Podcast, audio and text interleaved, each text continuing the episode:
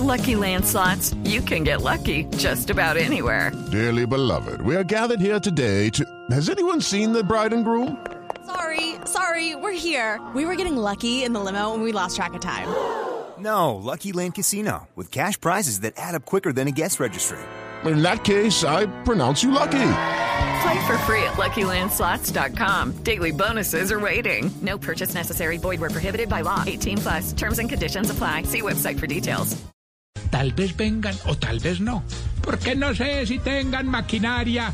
Y si no, pues ¿qué pasa? ¿Qué pasa, hijo de...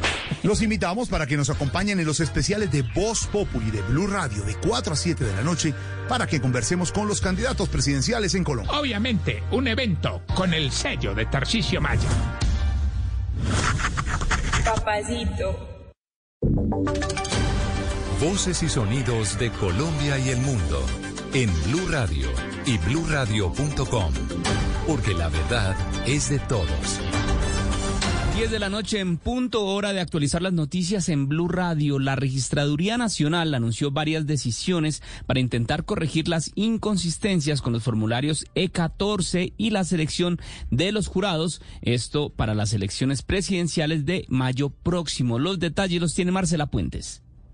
La Registraduría Nacional anunció nuevas medidas para intentar dar tranquilidad a las campañas, partidos, órganos de control y, por supuesto, a la ciudadanía a 38 días de la primera vuelta presidencial. En medio de la reunión de la Comisión de Garantías Electorales que fue citada por el Gobierno Nacional, el registrador Alexander Vega informó que ya no solo serán excluidos los jurados de más de 5.000 mesas donde se concentraron las irregularidades en las legislativas, sino que habrá una rotación total de las demás mesas. Pero una de las medidas más relevantes tiene que ver con la doble verificación que habrá de la información de los formularios C14, es decir, del preconteo. Una vez termine, tendrá que verificar nuevamente, una segunda verificación, si efectivamente corresponde en el primer informe y en la verificación se transmite el preconteo. Adicionalmente se aprobó el nuevo diseño del formulario E14 y habrá además auditoría tanto para el proceso de selección de los jurados como para el preconteo.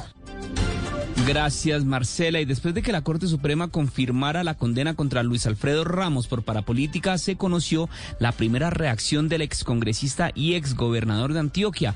En un corto comunicado dijo, con profunda indignación y con enorme dolor, recibo un fallo injusto en el que triunfó la delincuencia. Sin prueba alguna y basándose en testimonios de reconocidos falsos testigos, se concluye que se me condena por ser quien soy y no por mis actos. He padecido junto a mi familia la persecución y la infamia durante los últimos 12 años. Seguiré luchando con la frente en alto y hasta el último día de mi vida en todos los escenarios nacionales e internacionales para defender mi inocencia. Agradezco de corazón tantas manifestaciones de solidaridad recibidas. Esto no ha terminado. Luis Alfredo Ramos Botero, 20 de abril del año 2022. Y en otras noticias, luego de más de 48 horas luchando por su vida, falleció en Barranquilla el patrullero de la policía que fue atacado a tiros cuando se dirigía a su casa. Las autoridades aumentaron la recompensa a 50 millones de pesos por información sobre los responsables. Ingel de la Rosa tiene los detalles. En el camino a Delita de Char, hospital donde se encontraba internado en cuidados intensivos, falleció el patrullero Naudín Córdoba Mena, quien el pasado lunes fue víctima de un atentado a bala cuando se movilizaba en una moto particular por el Boulevard de Caribe Verde en el suroccidente de Barranquilla. Hombres que se desplazaban en una motocicleta negra fueron los que dispararon en múltiples ocasiones contra el policía de 42 años, quien vestía el uniforme de la institución al momento del ataque. El uniformado, oriundo del Chocó y padre de dos niños de 3 y 13 años, estaba adscrito a la Policía Metropolitana de Barranquilla, institución que junto a la alcaldía distrital y la gobernación del Atlántico decidió aumentar esta misma noche hasta 50 millones de pesos la recompensa por información que permita la captura de los responsables de este crimen. Ingel, gracias. Y una persona muerta dejó un incendio en una fábrica de muebles en el oriente de Cali. Allí las autoridades investigan cuáles serían las causas. Lina Vera. Un lamentable caso se registró en la mañana de este miércoles durante un incendio estructural que atendió el Cuerpo de Bomberos de Cali en un barrio del oriente de la ciudad, más conocido como Alfonso Bonilla Aragón. Tras atender la conflagración, el Cuerpo de Bomberos explicó que se trató de una emergencia en una vivienda donde funciona una fábrica de muebles. Sin embargo, tras realizar las labores de extinción de puntos calientes, las unidades en el sitio de la emergencia encontraron el cuerpo de una persona calcinada entre los escombros del incendio. El cabo Marco Gómez, bomberos bomberos de Cali. En el lugar se hace la evacuación de una pareja. En el control del incendio, en remoción de escombros, se encuentra una persona sin signos vitales. Se está trabajando con la Fiscalía e investigación. Esta emergencia fue atendida con dos máquinas extintoras con ocho miembros de los bomberos, un carro tanque, una máquina de altura. Hasta el momento la víctima mortal del incendio no ha sido identificada.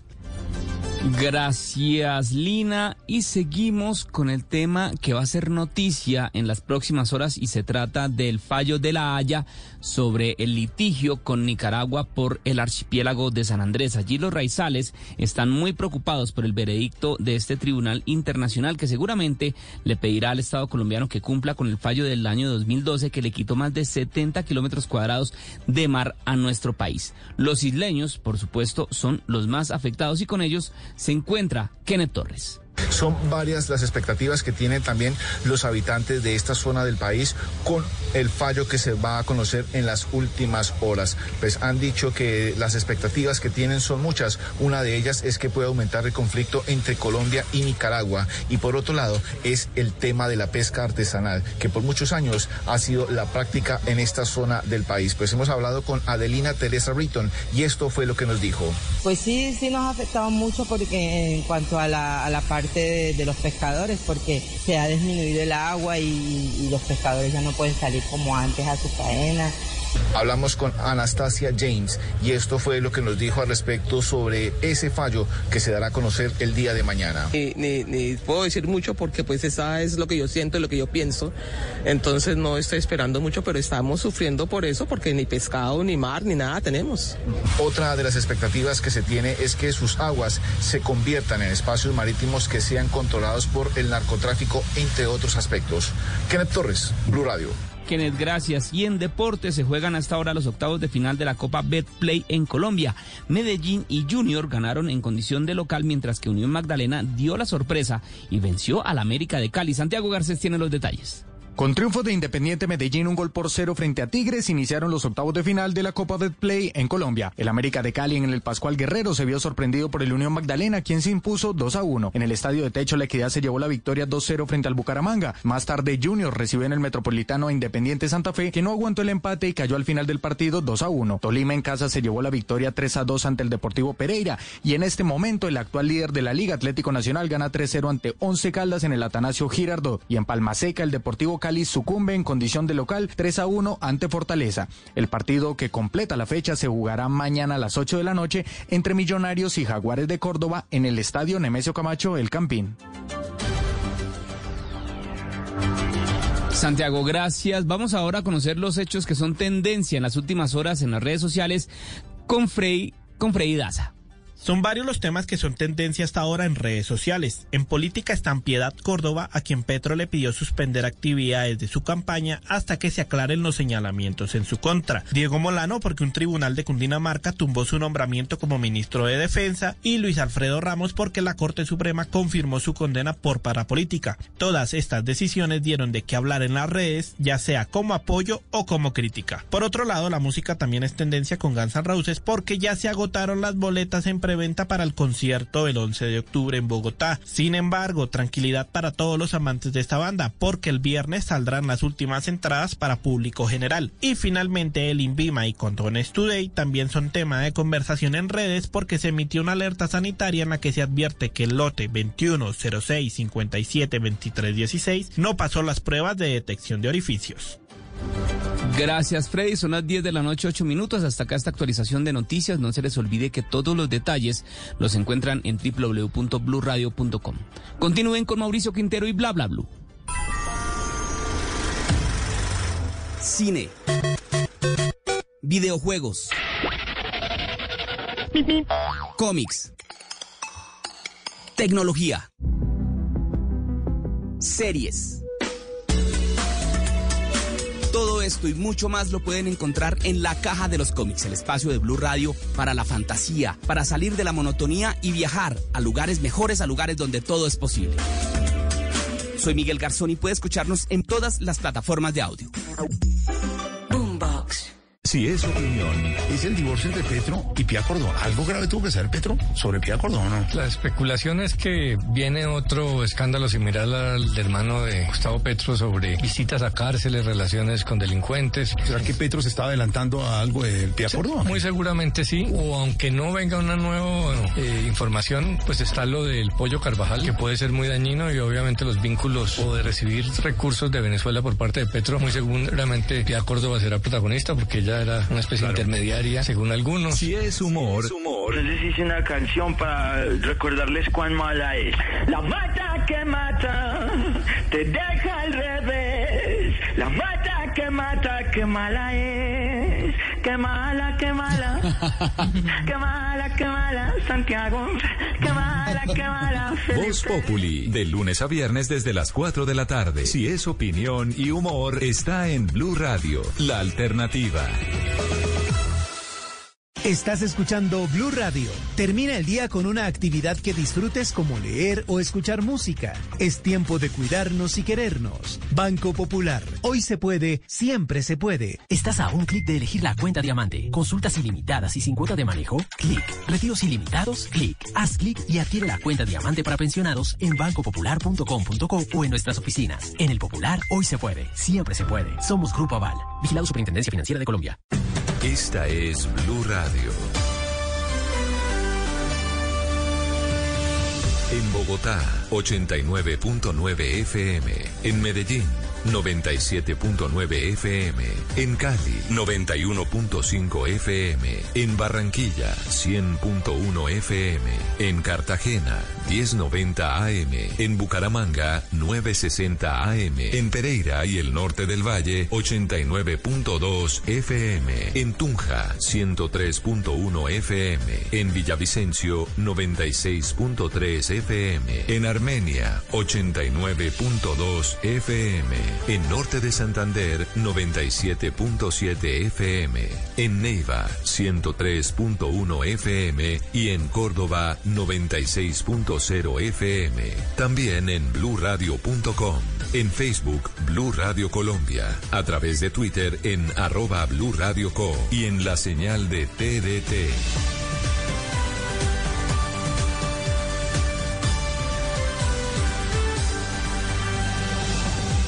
Radio, la alternativa.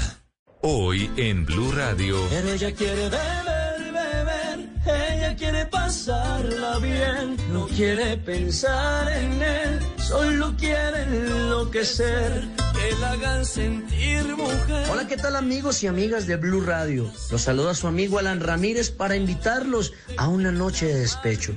Esta noche, después de las 10 de la noche, en Bla Bla Blue, estaremos cantando y recordando los grandes éxitos de mi carrera artística. Ya lo saben, esta noche los espero a todos sin falta después de las 10 de la noche en Bla Bla Blue. Se los dijo Alan Ramírez, sírvalo pues. Bla bla blue. Conversaciones para gente despierta. Escúchanos por Blue Radio y bluradio.com. La alternativa. Alan Ramírez, sírvalo pues.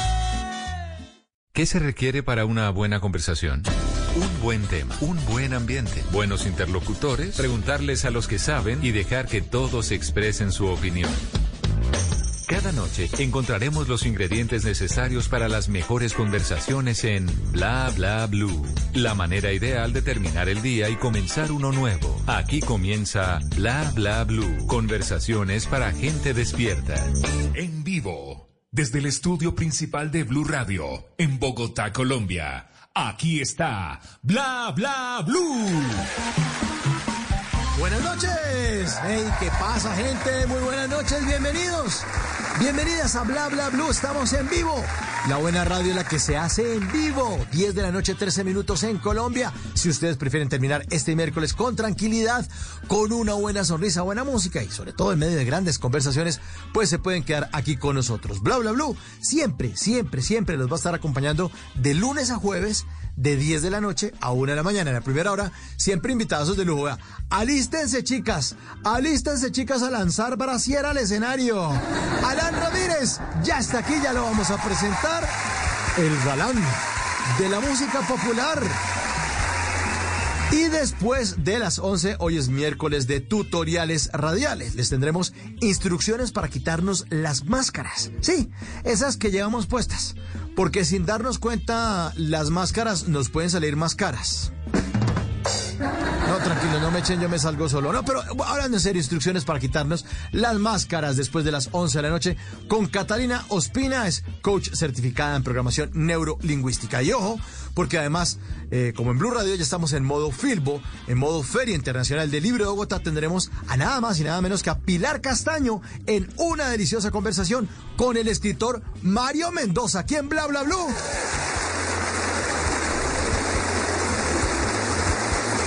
Pero como aquí hablamos todos y hablamos de todo, pues invitamos a quienes quieran sumarse a estas conversaciones. Háganlo ya mismo a través de nuestra línea telefónica que ya está abierta. 316-692-5274. En esa línea ustedes pueden mandar ah, en estas dos horas, en estas primeras dos horas, mensajes de texto, mensajes de voz, lo que quieran. 316-692-5274. Y después de las 12 de la noche, ustedes al aire nos cuentan qué están haciendo en este espacio de conversaciones para gente despierta. Así que tendremos un super programa, los acompañaremos hasta la una de la mañana, ya estamos listos. Por eso, se ilumina el escenario número uno de Bla Bla Blue para darle la bienvenida a Alan Ramírez. Bienvenidos. Esto es Bla Bla Blue. Ayer la vi tan solita por ahí y me preguntaba por qué está así está despechada. ¿Qué es lo que hace aquí? Pidiendo botellas, tomando sin fin. Ella quiere beber, beber, ella quiere pasarla bien. No quiere pensar en él, solo quiere enloquecer. Que la hagan sentir mujer y la lleven al placer Está despechada, quiere tequila, guaro quiere beber, beber, ella quiere pasarla bien. No quiere pensar en él, solo quiere enloquecer. Que la hagan sentir mujer y la lleven al placer. Está despechada, quiere tequila, guaro y ron. Sírvalo. Sírvalo pues. Alan Ramírez, bienvenido esta noche a Bla Bla Blue. Buenas noches. Sírvalo pues, parcero, ¿cómo está? Muy buenas noches para toda la gente que nos escucha a través de Bla Bla Blue. De verdad que muchas gracias por la invitación y bueno, aquí está la cuota popular de esta noche. Esta es la cuota, usted lo ha dicho, señor. Y arrancamos con esta despechada. Esa despechada a la que hay que, ¿será que ofrecerle trago? ¿Ofrecerle qué? Eh, amor, comprensión, un oído que la quiera escuchar. Tequila, guaro y como dice la canción, sí, mira, es una canción de mi autoría, es una canción a la cual le debo mucho porque creo que es la canción que, que más ha tenido éxito a nivel nacional e internacional. Eh, bueno, es una canción que créeme que la, cuando yo la escribí yo me imaginaba eso, lo que tú acabas de decir, las mujeres despechadas, eh, botando el brasier, tomándose un traguito, pasándola bien, empoderadas. Entonces cuando yo escribí esta canción dije, bueno, esta canción tiene que ser la canción que van a cantar las mujeres, eh, cantada por un hombre, porque casi siempre los hombres hacemos canciones para empoderar a los hombres, las mujeres para empoderar a las mujeres, y esta es la primera canción que hace un hombre para empoderar a las mujeres. ¡Suena despechada! Quiere pensar en él, solo quiere enloquecer, que la hagan sentir mujer y la lleven al placer. Está despechada, quiere tequila, guaro y ron. Porque el que la Pues, hace, la paga. La paga. Claro, sí, señor, Alan. Oiga, pero encuentro en YouTube despechada 36 millones de reproducciones. Le gana al Tino Asprilla. 36 millones de reproducciones. Sí, mira, es una canción que, como te decía, es una canción que ha sonado bastante bien. Es una canción que a pesar de que la lanzamos ya hace aproximadamente unos dos años y medio, tres años, es una canción que sigue teniendo mucho resultado. En estos momentos estamos número uno en Ecuador, entonces créeme que estamos muy felices por todo lo que está pasando y bueno, tienen Alan Ramírez para mucho rato, venimos con muchísima música popular, este 2022 con muchas colaboraciones y bueno, creo que la música popular es un género que en estos momentos está mandando la parada. Así es, por eso suena la despechada. Suena, suena. No quiere pensar en él, solo quiere enloquecer, que la hagan sentir mujer y la lleven al motel. Está despechada, quiere tequila. Guaro y ¿Qué tal eso? Eh, buscando el desquite, ¿no? El desquite. Entonces, en ese, bueno, pues yo si usted está despechada y en serio quiere sacarse ese clavo, mire, yo lo hago por, por usted, no lo estoy haciendo por mí, me ofrezco voluntario. Tranquila, tranquila. ¿O no, Alan? Sí, sí, sí, claro, eh, tenemos un voluntario, muchachos, para que ya saben que pueden seguir al parcero porque él va a complacer a todas esas despechadas. ¿Cómo es? ¿Cómo sería? ¿Cómo sería? Que vamos a, darle tequila, guaro y ron, tequila, guaro y ron. Tequila, guaro y ron, teguarrón. Teguarrón, pero, pero ¿será que esta mezcla de pronto no la manda al motel? De, ¿Qué tal que la manda de urgencias y uno... ¿y ahora qué me metí? Yo, ah, las... No, no, no. Bueno, ya, calmada. Calmada. No, mira, mira que cuando yo escribí esta canción, es algo muy curioso cuando yo escribí la canción, es una canción que realmente escribí por, por, por una historia que, que, pues yo vi, o sea, yo vi cuando una persona estaba muy despechada, una mujer, y yo la veía que realmente, o sea, quería solamente tomar y recibía de todo, recibía tequila, recibía guaro, recibía ron, recibía champaña. Entonces esta mujer efectivamente estaba pasando por algo malo y yo decía, pero ¿qué es lo que le pasa? Efectivamente estaba despechada. ¿Pero usted vio esa situación o, o, le tocó? Cuéntela la verdad, Alan, porque ya, ya, ya. cuéntela, cuéntela. no, no, no, te lo juro, te lo juro. Yo, yo, yo, yo, vi la, yo viví esa experiencia de esa persona. Es una persona que, que, que sabe, ya sabe quién es esa persona. Es una persona conocida y cuando, cuando yo dije, pero ¿qué está pasando? Es que está recibiendo de todos los tragos, está mezclando. Efectivamente yo pregunté y cuando ya averigué la historia, pues estaba despechada, le habían puesto los cachos ya más de ocho veces, estaba pasando por malos momentos. Yo dije, no, no, tocaba escribirle una canción y escribí despechada. ¿Qué es esto, Alan, el apocalipsis? Más o menos, sí. pero ella quiere beber, ella quiere pasarla bien no quiere pensar en él, solo quiere enloquecer, que la hagan sentir mujer y la lleven al motel. Está despechada, quiere tequila, guaro y Y una sal de frutas después de esta mezcla, así antes de que se vaya a dormir para que el otro día. Huele a una, todavía. Sí, yo creo que eso. Ah, donde me ha tocado hablar. Exacto, que hace cuarto oliendo así. Bueno, Alan, ¿cuántos años ya de carrera? ¿Cómo, ¿Cómo va el tema suyo? Cuéntanos un poco de su historia. Bueno, mira, Alan Ramírez es un artista aún muy revelación. Yo apenas llevo en la industria musical. O sea, yo canto desde mis 15 años, pero ya como artista popular llevo más o menos unos cuatro años. Eh, toda la vida fui mariachi, trabajé en un mariachi que, que pues es de la familia, se llama Tequila Fusión. Y ahí fueron mis primeros, pues mis primeras cantadas, digámoslo así, mis primeros inicios, donde empecé cargando el sonido, luego fui guitarrista, luego fui guitarronero, vihuelista y ya por último fui vocalista.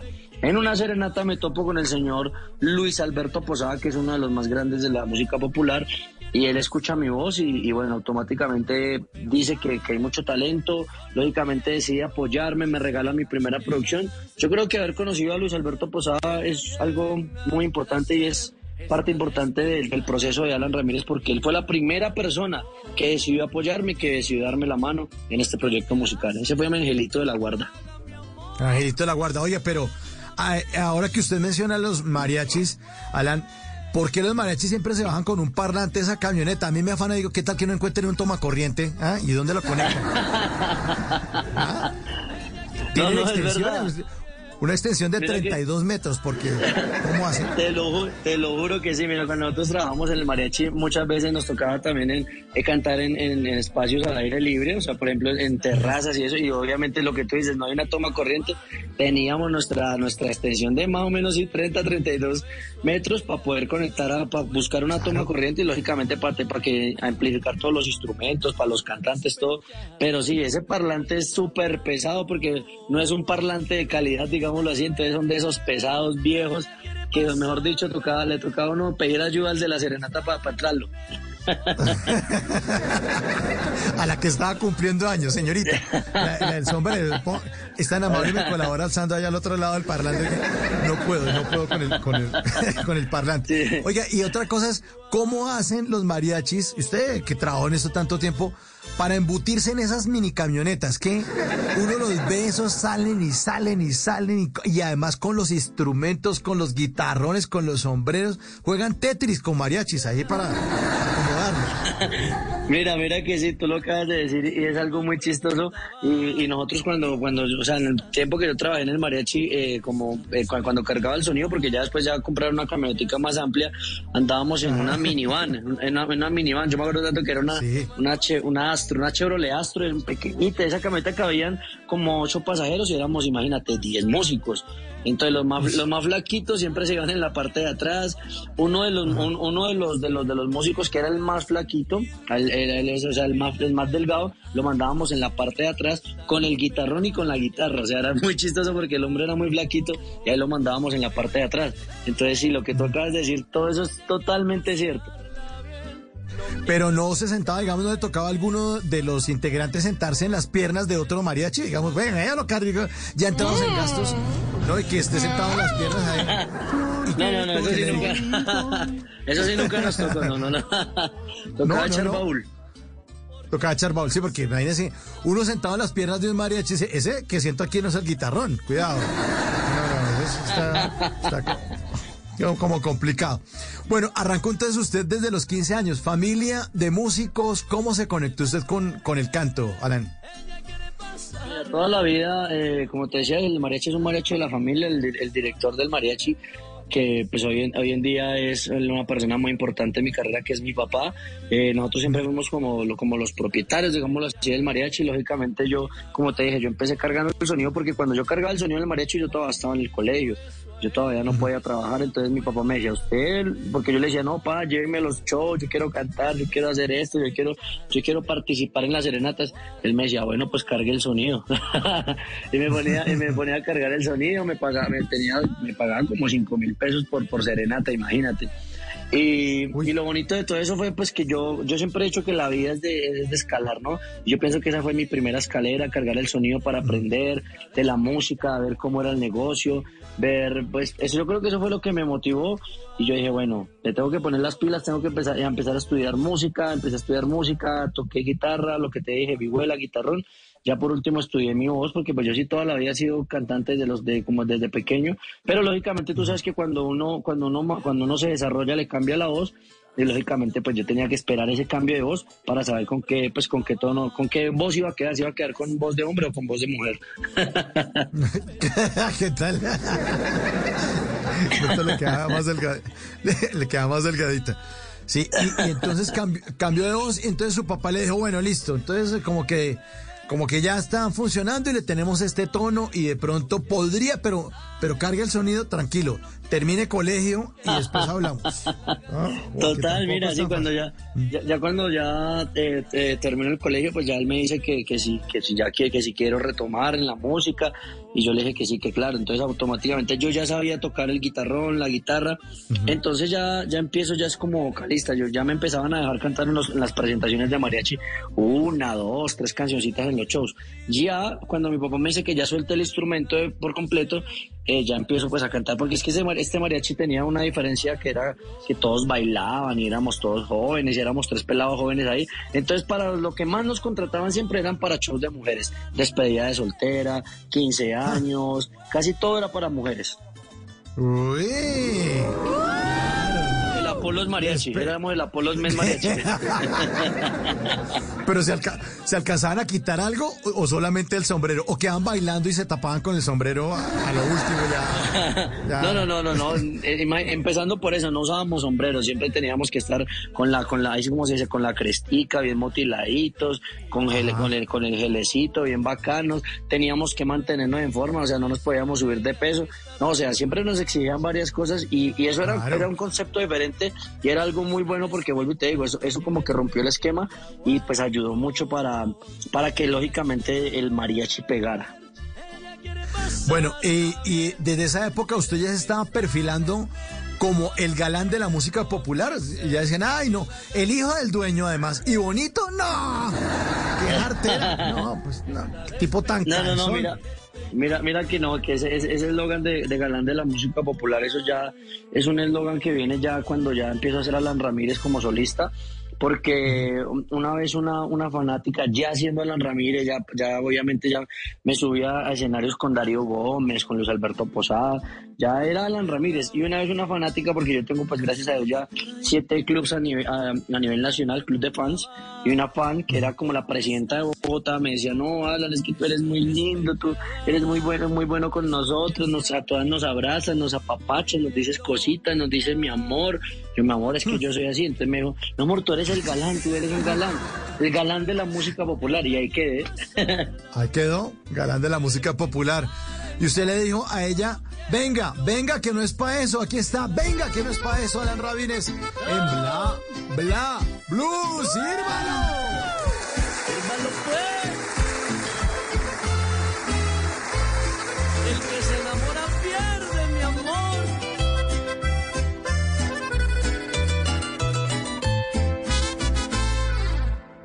pasó? ¿Por qué tan triste, mi amor? Seguro es despecho, cosas del amor. Yo le tengo una propuesta.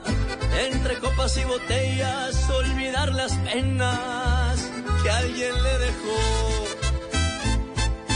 Venga, mi amor, no se ponga así. Venga, mamacita, que usted es para mí. Disfrute de la noche, disfrute de lo bueno.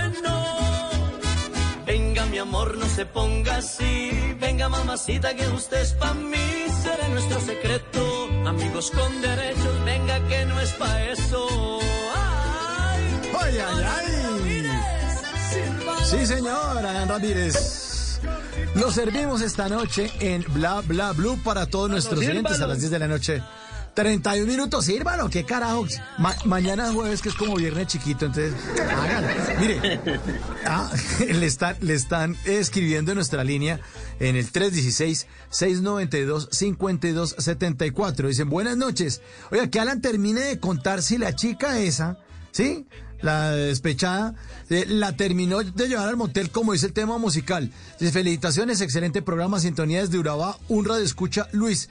Que si, mucho, ¿qué pasó ahí? Que termine la historia. Pues lamento decirles que no, la llevé para la casita de dormir, no hicimos nada. ¿Quién le cree esa vaina ahí? Sí, sí, sí, sí, claro. No, no, no, Bueno. no puedo porque precisamente mi esposa también, mi, mi esposa está aquí escuchando la entrevista. Ah, sí, no, que está buscando que lo pongan a dormir allá afuera al lado del perro de la casa. Sí, no, no, en la- sí, lo mandan para la casita del perro. No, no, no, no se busque, no se arriesgue, señor. Bueno, esta canción del Venga, que no es para eso, ¿cuál es la historia de esta canción, Alan? Bueno, venga, que no es para eso, es una frase que nosotros utilizamos mucho y, y- y yo creo que es una, cuando yo escribí esta canción era como una, era como una propuesta, porque por eso dice, yo le tengo una propuesta entre copas y botellas. Es como cuando uno llega a la discoteca y tú de pronto dices, "Ah, no sé cómo hablarle a esa pelada, no sé cómo decirle que salgamos, no sé cómo, cómo, cómo sacarla a bailar. Entonces yo pienso que esta es una canción que si tú quieres, tú quieres caer a una muchacha, venga que no es para eso la canción ideal. Y lógicamente es una canción donde te le están diciendo, venga que no es para eso, o sea, no hay compromiso, no hay nada, porque tú no le estás diciendo que sean novios, que salgan, que tengan una cita, no. Tú le estás diciendo es que pasen la buena en esa noche. Yo soy re nítido, salimos, comemos pollito, caldo de ministro, lo que, lo que se le antoje. Le ofrece de todo, le ofrece de todo. Pero, pero yo creo que si uno le dice a alguien, venga, que no es para eso, se va a imaginar que es que, que no va a pasar nada, ¿no? ¿O qué? Esa- ¿O yo soy el eso, es lo que, eso es lo que, no, eso es lo que, sí, yo no que, yo creo que cuando uno dice esa frase, venga, que no es para eso, uno sabe la, esa, uno sabe la intención que lleva, porque la sola palabra, mi mamacita, venga, venga, que no es para eso. Ella sabe que eso es como cuando uno le dice, eso es como cuando uno le dice a la novia, mi amor, venga, vamos a ver una película, ver, pero tranquila, tranquila que no va a pasar nada, no la voy a tocar, solo vamos a ver la película. Eso es mentira, uno nunca termina de ver la película. No, no, no, no, no, eso es... Venga que, es pa- que si es para Netflix, venga que si es... Óigame, pero usted... Estaba diciendo, Alan, que usted decía que, que, que en esa época estaba muy joven, eh, que usted empezó de 15 años, pero ¿cuántos años tiene usted? Usted nació en el 94, tengo entendido. No tiene ni, ni, ni 30. Tengo 27 años y ya este año cumplo los 28 años. Estamos muy muy jóvenes aún, pero pero bueno, gracias a Dios que en lo creo que en lo, en lo, en lo poco que llevamos hemos hemos logrado pues muchas cosas gracias a mi equipo de trabajo, gracias a, a, a mis fanáticos porque yo yo siempre he dicho que los artistas los hace el público, la gente la que nos lleva arriba, la gente que canta nuestras canciones, que la piden las emisoras. Yo siempre he dicho que el público son los que nos llevan a la cima y, y bueno, gracias a, a Dios he tenido una acogida muy grande con la gente. Creo que eso ha sido parte del éxito de Alan Ramírez. Y reproducen esta canción. Aquí estoy viendo en YouTube. Venga que no es para eso. 25 millones de reproducciones. ¿Qué es esto? Sí, señor. Apocalipsis. El apocalipsis. imagínate. o sea, el- los interesados y las interesadas saben que sí es para eso. Que es pa' eso. Suénalo. Suénalo, venga, que sí es para eso. Suénalo. venga que no es pa' eso.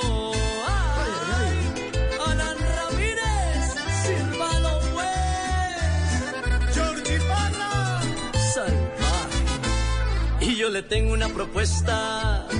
Entre copas y botellas, olvidar las penas que alguien le dejó. Y le dije, Venga, mi amor, no se ponga así. Venga, mamacita, que usted es pa' mí. Disfrute de la noche, disfrute de lo bueno. Venga, mi amor, no se ponga así. Venga, mamacita, que usted es pa' mí. Nuestro secreto. Amigos con derechos, venga, que no es pa' eso. Hoy ya, ya. huele a peligro. Y este es el destino. El que la hace la paga. Disfruta la noche que esta es de los dos. Y venga mi amor, no se ponga así. Venga mamacita que usted es pa' mí. Disfrute de la noche. Disfrute de lo bueno. Y Oiga, venga mi amor, no se ponga. Venga, venga. Ve- venga que si es para venga que si es para eso, que es para preguntarle. No, no le han dicho que las letras suyas son muy atrevidas, que ay, esas letras tan como ahora todo es políticamente incorrecto. y como le ahora voy, todo- le voy a dar en la cara marica. Eso. Sí, las, yo siempre he dicho que uno tiene que escribir hoy en día canciones, ya tú no puedes escribir como se escribía antes, que las canciones eran, lógicamente, eran un poquito más... Hoy en día tenemos que escribir como, como habla la gente. Por, por eso te digo, esta canción tiene el título de cómo habla la gente hoy en día. Venga, mi amor, venga, nos tomamos algo, venga, que no es para eso. Ay, amor, usted está como despechada, venga, tómese uno, sírvalo, pues. Son frases que, que usa mucho la gente, sírvalo, pues es prácticamente ya, pues, es mi eslogan, ¿no? Es el eslogan que ya, ya la gente conoce de Alan Ramírez. Entonces yo pienso que, que tenemos que escribir canciones, lógicamente, que lleven un mensaje, porque eso es importante. Unas llevan mensaje de despecho, unas llevan, mensaje, unas llevan el mensaje de amor, porque yo también tengo muchas canciones de amor. Pero, pero yo pienso que el, el estilo y, y lo que está creando Alan Ramírez es algo totalmente diferente porque lo que te digo, o sea, yo estoy en estos momentos tratando de empoderar a las mujeres, eso es lo que yo trato de hacer con mis canciones, con las canciones que he escrito, porque tú te das cuenta que es, es una canción que estoy diciendo, venga mi amor, usted por qué está sufriendo por un man que no la valora, que le pone los cachos, que la tiene sufriendo, no, venga que no es para eso, lo mismo despechada, es una canción que dice, venga pasémosla bien, tómese un traguito, entonces ese es el mensaje que yo le dejo a las mujeres que de pronto uno muchas veces ve que las mujeres eh, aparentan estar felices con su pareja, pero realmente no lo están, entonces por eso yo les escribo a esas mujeres. Ahí está entonces. Y vamos a escuchar otra canción entonces de Alan Ramírez. Esta se llama Enfermo de Amor. Vamos a ver qué tan enfermo está esta noche.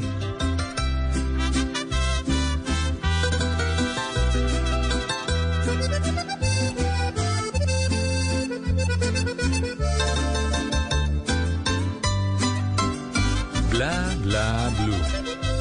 Tal vez no me vas a creer, pero es la verdad. Estoy enfermo. Lo que tengo es un virus muy raro que me detectaron desde que no estás. Tal vez no es de tu interés, pero tienes que saberlo. He tratado de luchar bastante, pero es muy desgastante y solo no puedo. Ya fui donde el doctor para ver qué tengo y me ha dicho que mi cura son tus besos. Ya fui al hospital del corazón y me dijeron que estoy enfermo de amor. Enfermo de amor, porque tú ya no me amas, porque tú ya no me extrañas, hasta pareces de cartón.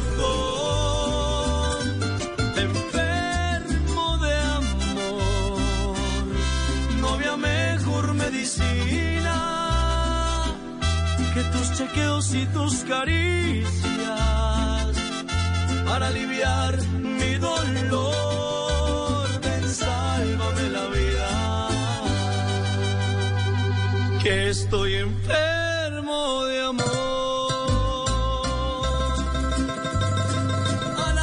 las 10 de la noche, 40 minutos. Estamos en Bla Bla con Adán Ramírez. Bueno, esta canción es un despecho bravo, porque el despecho para sentirse uno enfermo, tirado en el piso ahí o tirado en la cama casi que llorando, con las manos metidas entre las rodillas, sintiéndose enfermo de amor. La tusa uno lo enferma, ¿no? Debería existir incapacidad por tusa o no. Sí, Mauricio, yo creo que cuando uno, cuando uno realmente está enamorado y de, de repente está, o entra ese despecho, yo siempre he dicho que la- el amor es una enfermedad. O sea, el amor cuando, cuando, cuando tú estás mal, eh, automáticamente a ti te pasa de todo lo que te digo, tú no quieres comer, tú no quieres salir, te da la lipotusa, te da de todo. Yo siempre he dicho que la- cuando uno está mal, despechado, es una enfermedad. Por eso esta canción dice que ya fui donde el doctor a ver qué tengo. O sea, cuando tú estás de- despechado, yo creo que este sí es el, ese es el típico despecho para cortarse las venas, pero es una canción muy bonita que, que realmente ha sido una de las canciones que también me ha gustado mucho de mi show y la gente me la pide mucho, en la- incluso en las presentaciones, porque la gente que está dolida, dolida, está enfermo de amor. Está enfermo de amor. Pero es la verdad, estoy enfermo. Que tengo es un virus muy raro que me detectaron desde que no está. Óigame, Alan, pero esta canción, usted la, eh, la lanzó más o menos hace como cuatro años, ¿no? Enfermo de Amor tiene como cuatro años más o menos, pero estaba usted casi como profeta hablando, es que lo que tengo es un virus muy raro. O sea, hace cuatro años usted está hablando del virus. ¿Ah? ¿No Mira salió que sí, profeta? es, es- es- es algo muy, es algo muy, muy, muy, muy curioso lo que tocas de decir, porque cuando yo lanzo la canción y sí, que dice que es un virus muy raro, pues quién se iba a imaginar que nos iba a llegar ese virus que nos, que mejor dicho, un virus que acabó con, con muchas cosas y que lógicamente pues nos, nos afectó al, al mundo. Lógicamente el ese, ese virus coronavirus nos afectó a todo el mundo. Incluso yo me sentí afectado mucho porque yo llevaba, yo venía con, con despechada conmigo que no es para eso, venía subiendo, subiendo. Cuando llega la pandemia y todo esto, mi carrera pues queda como, como, como a flote. O sea, haz de cuenta que cuando tú vas así para arriba, pero quedó a flote, lógicamente yo digo, bueno, yo dije, no, tengo que lanzar algo. Y es cuando ya en esos momentos, o sea, yo ya tenía el tema para lanzar. Cuando nos encierran y nos dicen que, que el, que el COVID-19, que la pandemia, es cuando yo tenía ya como más bajo la manga, venga que no es para eso. Y venga que no es para eso es una canción que yo lanzo en medio de la pandemia donde no podía hacer promoción, no podía cantarla en discotecas, no podía hacer nada, no habían conciertos.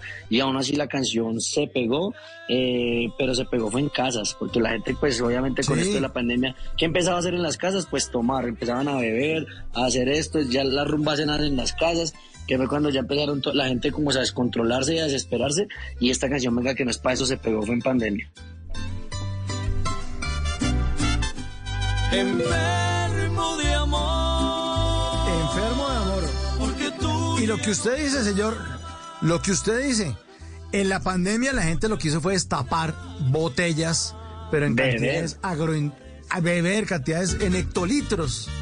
Por eso, sírvalo, sírvalo pues, aquí está Ramírez en Bla pues. Bla Blue, sírvalo.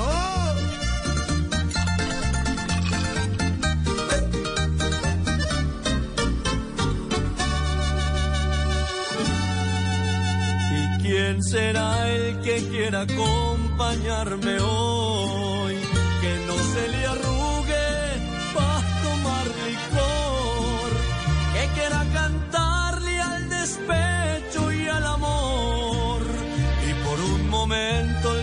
Las penas del corazón. Hoy me voy a conseguir una linda mujer que sea bien parada y no se me quite pa' nada. Si le toca amanecer conmigo, que amanezca y que al otro día ya se sienta relajada. Sírvame guaro, cerveza en esta mesa, cantinero sin pereza, que aquí hay plata para gastar. Y necesito una vieja bien buena que me aguante borracheras esta noche al corazón. Gusto yo le voy a dar. Alan Ramírez, sírvalo pues. Oiga, Ala, pero ¿a usted las empresas de licores de los departamentos no le dan un- una bonificación por estas letras de estas canciones? Mira, esas canciones, esto lo acabas de. Yo creo que esta canción, Sírvalo, pues, es la canción típica de los solteros, los que quieren llegar a la cantina. Y es una canción a la cual le debo mucho porque esta fue la primera canción que, que o sea, no es la primera que, que lancé, porque fue una de las, fue como la tercera o cuarta canción que lancé, pero es la canción, la primera canción que se, que se me pega, que empiezan a salirme conciertos. Y gracias a esta canción es que queda mi eslogan, porque la canción empieza a tener ese éxito y cuando la gente me veía decía, Alan, Alan Ramírez, sírvalo pues, hey parcero, sírvalo pues, Automáticamente ya queda mi eslogan, sírvalo pues. Y bueno, creo que es una canción que como te digo, o sea, esa es la que le pega a los solteros, a los que quieren salir a la cantina, que necesitan una vieja bien buena que no los moleste, esta es la canción. Sírvame guaro, cerveza en esta mesa, cantinero sin pereza, que aquí hay plata para gastar. Y necesito una vieja bien buena que me aguante borracheras esta noche al corazón. Gusto yo le voy a dar. Y yo le voy a dar los saludos que le mandan a través de nuestra línea de bla bla blue, el 316-692-5274. Dice un saludo a la radio. El WhatsApp, sí señor. El WhatsApp. WhatsApp. 316-692-5274. Dice un saludo a Alan Ramírez desde Cartago Valle del Cauca. Un saludo de Pablo Andrés Ospina y le manda a usted un gran saludo. Otro por acá, un saludo muy especial para Alan Ramírez. Dice, el mejor. De parte de Bibi. De parte de Bibi. Ah. Ay, ay, ay, ay. Ya, ya. Sí, pónganse a estudiar más bien en vez de estar mandando mensajes. bueno, aquí está. Eh, gracias. Dígale que todos le creímos ese cuentico de que la que estaba en la cantina y que usted no pasó nada. Y la señora esposa también, sí, claro, bueno. Bueno, que Alan de sus experiencias, de esos temazos que le parece buenísimo, nuestro oyente que le está preguntando hace un ratico el cuento de la, de, de la historia de Luis desde, desde Uraba. Y le hace otra pregunta a Luis de Uraba. Dice, preguntar si incursionaría en el mundo del reggaetón o así en una mezcla rara, o si usted todavía se va a quedar en este género popular así como lo tiene en este momento. No, mira, yo pienso que, que, que Alan Ramírez tiene, tiene ese sello porque hay artistas que se quedan en su género y dicen, no, yo la verdad no me imagino cantando otra cosa que no sea popular. No, Alan Ramírez nunca piensa así. Este año tenemos, tenemos pendiente unas colaboraciones urbanas, urbano popular, porque pues ya lo han hecho muchos artistas, ha funcionado porque la mezcla ya ha funcionado así como se dice. Y yo creo que los Sí. géneros en estos momentos en Colombia, para mí, porque yo soy amante de todos los géneros, yo amo las baladas, yo amo el vallenato, que es, un- es el género pues prácticamente de nosotros como la música popular, el reggaetón también me gusta, pero los géneros que en estos momentos están mandando la parada son el reggaetón, o sea, el urbano y la popular. Para mí en estos momentos son los, los géneros que están ahorita mandando la parada en Colombia. Entonces hay que fusionarlos, hay que hacer colaboraciones y Alan Ramírez está abierto para ese tipo de colaboraciones y ya tenemos muchas en mente este año. Bueno, entonces sírvalo, pues, sírvalo. Sírvalo, pues. Sírvame guaro, cerveza en esta mesa, cantinero sin pereza, que aquí hay plata para gastar. Y necesito una vieja bien buena, que me aguante borracheras de esta noche al corazón. Gusto yo le voy a dar.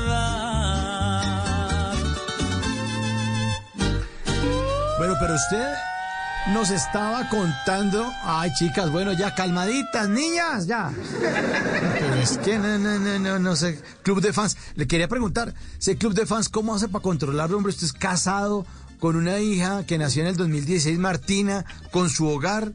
¿Cómo hace para, eh, eh, eh, hablando de tequila fusión, para fusionar su, su mundo de los shows, de las presentaciones, el espectáculo, con esa vida familiar y amorosa?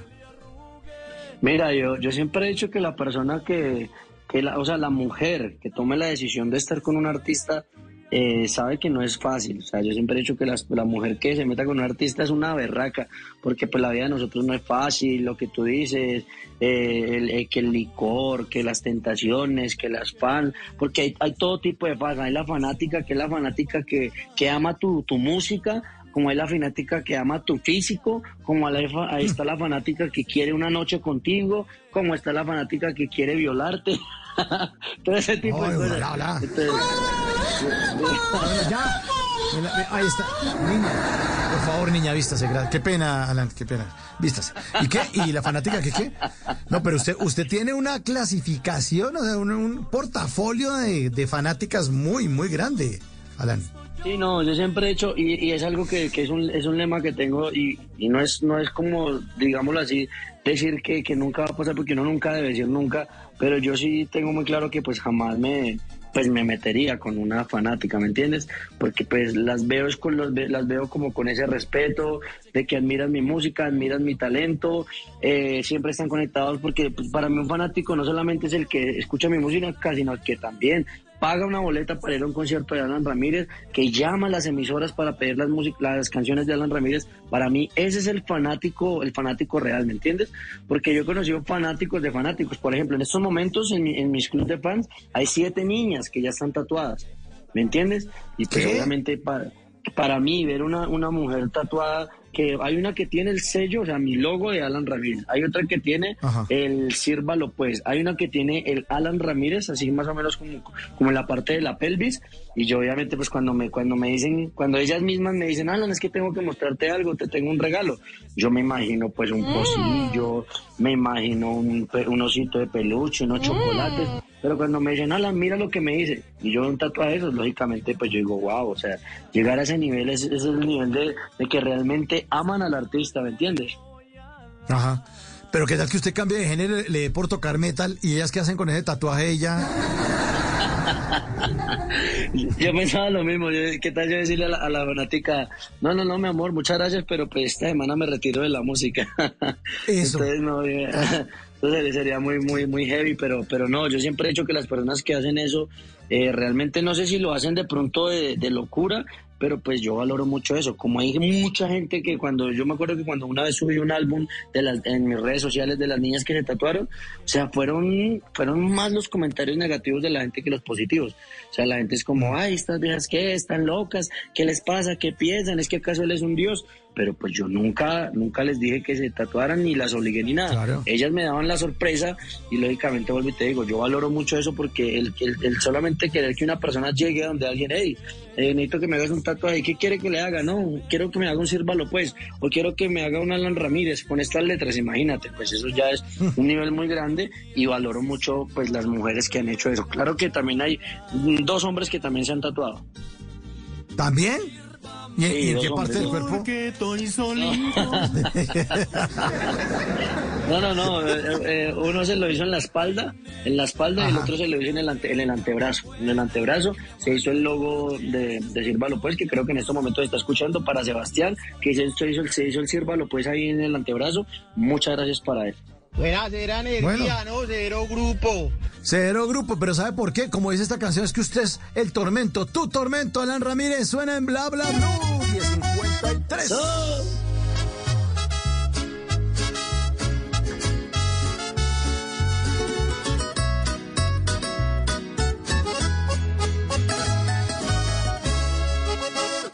Te darás cuenta que jugar conmigo fue un error y sufrirás el triple de lo que he sufrido yo. Conocerás a la persona que ayer te amaba y que hoy te odia. Te lo mereces por partirme el corazón.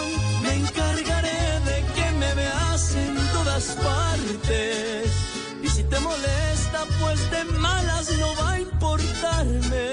Me voy a meter en tu nueva relación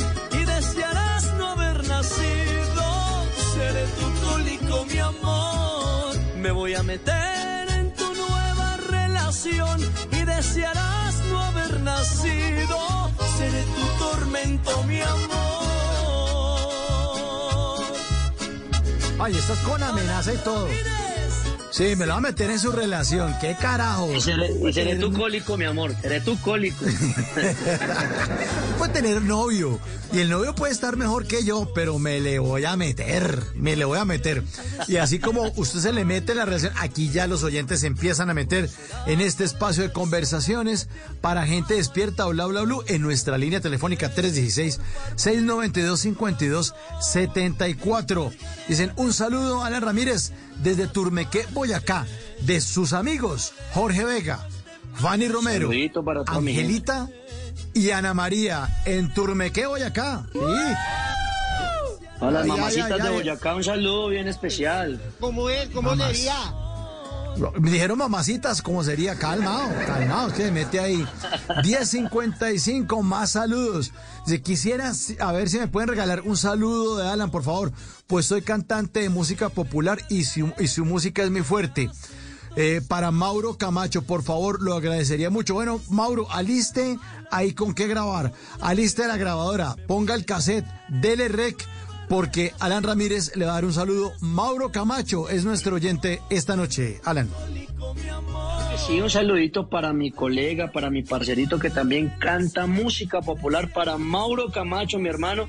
Que vengan muchas bendiciones para ti. Te lo dice tu amigo, tu colega Alan Ramírez. Sí, pues.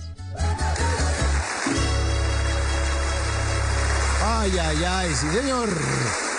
Música, música, música esta noche popular con el galán, con el galán de la música popular, su club de fans. Oiga, y usted nos contaba que con su, su familia y su esposa, usted nació y su, su- tengo entendido que su infancia la pasó en, en, en Bello, en, en Antioquia.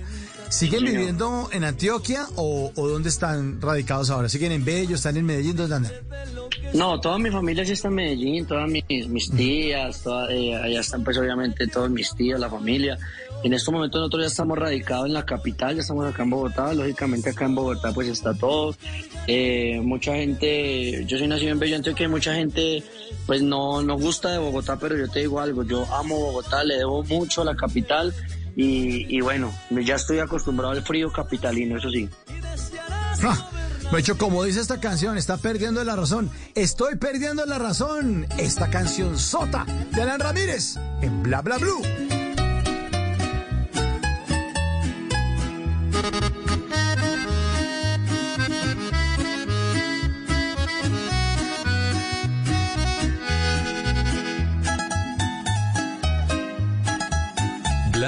Bla blue. Quiero arrancarme del alma ese despecho. Quiero matar su traición con el licor.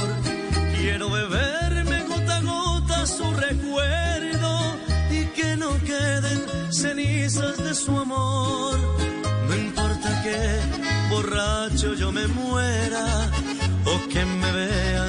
llorar de sentimiento. Yo solo quiero perderme en la borrachera y desahogar este dolor que llevo dentro. Este dolor no se lo deseo a nadie.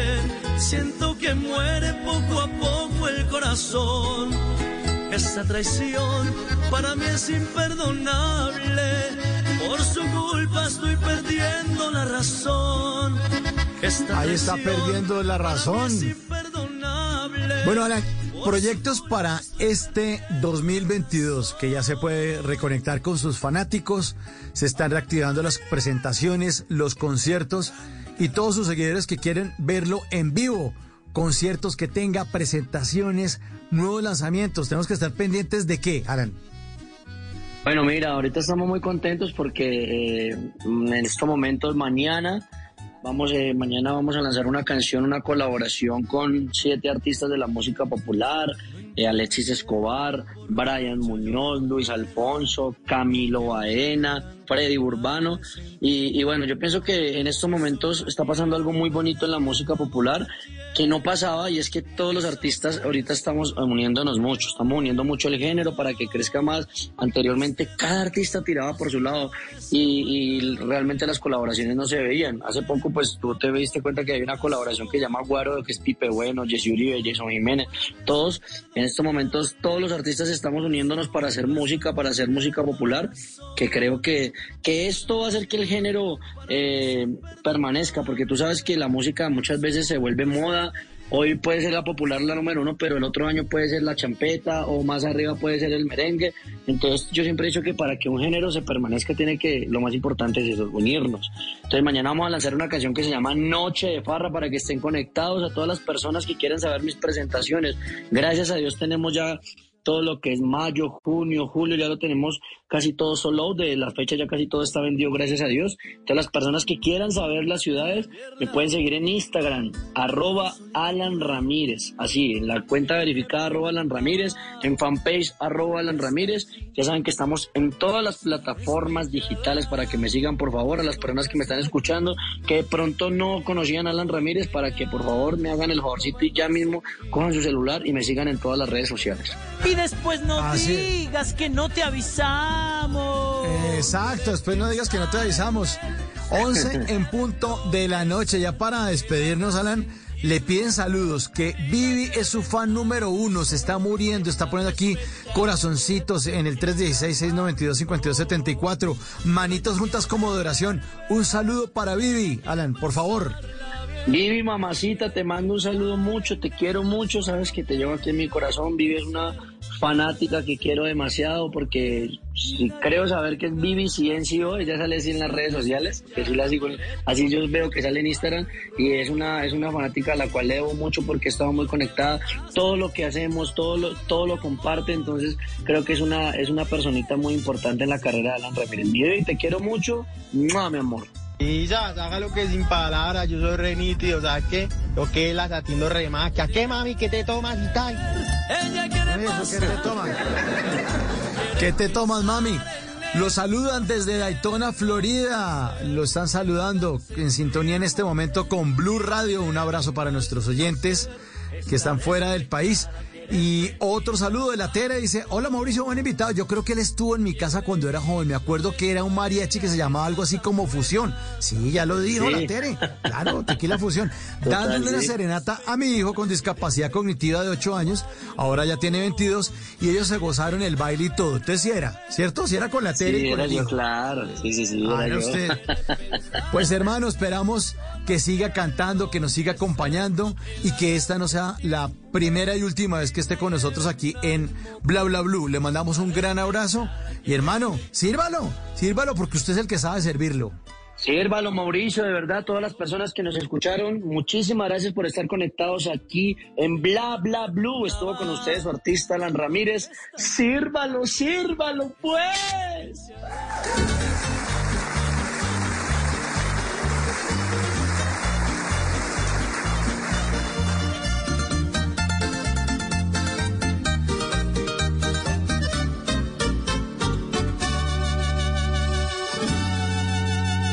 ¿Quién será el que quiera acompañarme hoy?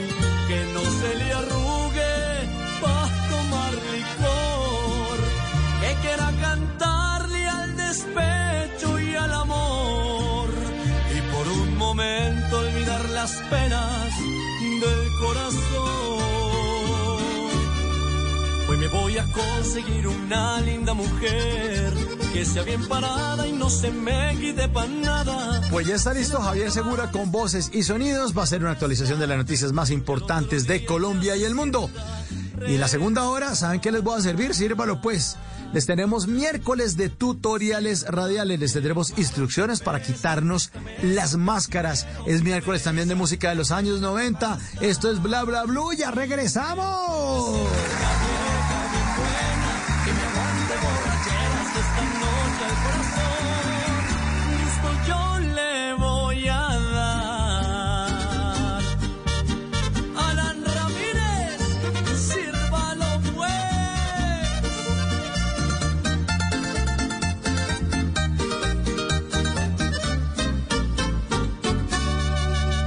Noche quiero que nadie me hable de amor, pues vivo soltero y así la paso mejor.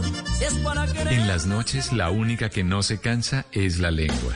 Por eso, de lunes a jueves a las 10 de la noche empieza Bla Bla Blue con invitados de lujo. ¡Onda! eh! Hola familia de Blue Radio, yo soy Omar Murillo, sí, el mismo, Bola 8. Los saluda Cintia Cosio, soy generadora de contenido para adultos. Saluda Freddy Beltrán, arroba calle la jeta. Los saluda Gina Parodi. Los saluda Elkin Díaz, actor. Soy Adriana Butina. Les saluda Aries Vigor. Con buena música, con historias que merecen ser con expertos en esos temas que desde nuestra casa tanto nos inquietan y con las llamadas de los oyentes que quieran hacer parte de este espacio de conversaciones para gente despierta. Bla bla blue. De 10 de la noche a 1 de la mañana. Bla bla blue. Porque ahora te escuchamos en la radio. Voces y sonidos de Colombia y el mundo en Blue Radio y bluradio.com, porque la verdad es de todos. Ya son las 11 de la noche y 5 minutos y esta es una actualización de las noticias más importantes de Colombia y el mundo en Blue Radio. Empezamos hablando sobre el paso restringido que hay entre Melgar y Boquerón a esta hora por un accidente de tránsito que deja por ahora una persona fallecida. El reporte lo entrega el teniente Wilmer Romero. Escuchamos. Nosotros presentamos también simultáneamente un evento ahí sobre, sobre el retorno del túnel, acá en la parte de abajo, ahí en jurisdicción de Melgar. También se presentó un hecho en aproximadamente sobre las 9.45, un siniestro vial con una persona fallecida. 11 de la noche y 5 minutos, la Fuerza Pública decomisó más de 200 minas antipersona pertenecientes a las disidencias de las FARC que operan en el norte del Cauca, Freddy Calvache. El coronel Gustavo Adolfo Martínez, comandante de la policía en el departamento del Cauca, dijo que gracias a la información de la comunidad se llegó hasta la vereda del Guásimo, en zona rural de Caloto, donde estaban camuflados estos artefactos explosivos. Se tiene la información de que iban a ser sembrados por integrantes de la columna móvil Dagoberto Ramos en zona rural del corregimiento del Palo, con el fin de afectar no solo la fuerza pública, sino las diferentes comunidades que tenemos en la región, como son los campesinos, indígenas y afrodescendientes. No tiene ninguna eh, distinción la activación de estos artefactos. Cualquier persona que pase por los caminos o lugares donde son sembrados, pues pueden ser objeto del riesgo de esta afectación de la vida y la integridad de las personas. El oficial indicó que en lo que va corrido del año, 20 personas han sido afectadas por la explosión de minas antipersona en el departamento del Cauca. 11 de la noche y 6 minutos, integrantes del Pacto Histórico celebraron la decisión de iniciar una investigación a la senadora electa Piedad Córdoba en la Comisión de Ética del partido porque dicen que es una garantía de transparencia. Mientras tanto, Piedad Córdoba se defiende y dice que no se ha reunido con extraditables. Santiago Rincón.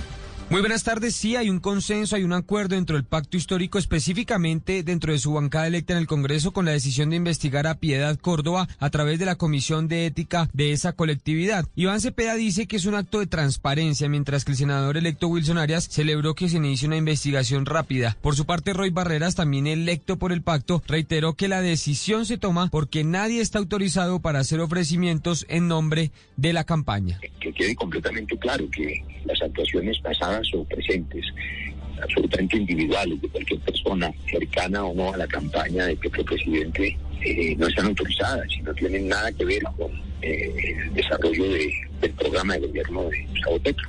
Así que por eso me, permití recordar que no de ahora, sino de hace mucho rato Gustavo Petro nos ha dejado muy claro a todos que nadie, nadie, nadie tiene autorización para hacer acuerdos de ofertas, promesas de ninguna naturaleza utilizando su nombre. Por su parte, Pia Córdoba dice que apenas se enteró hoy de las inconformidades al interior de la campaña, que nadie se las había manifestado previamente y que tuvo que informarse a través del trino de Gustavo Petro esta mañana. Advirtió que sus ingresos a la picota han sido para visitar a su hermano solicitado en extradición y que nunca se ha reunido con otros extraditables, sino que ellos pasaban y la saludaban mientras ella esperaba su ingreso a la celda.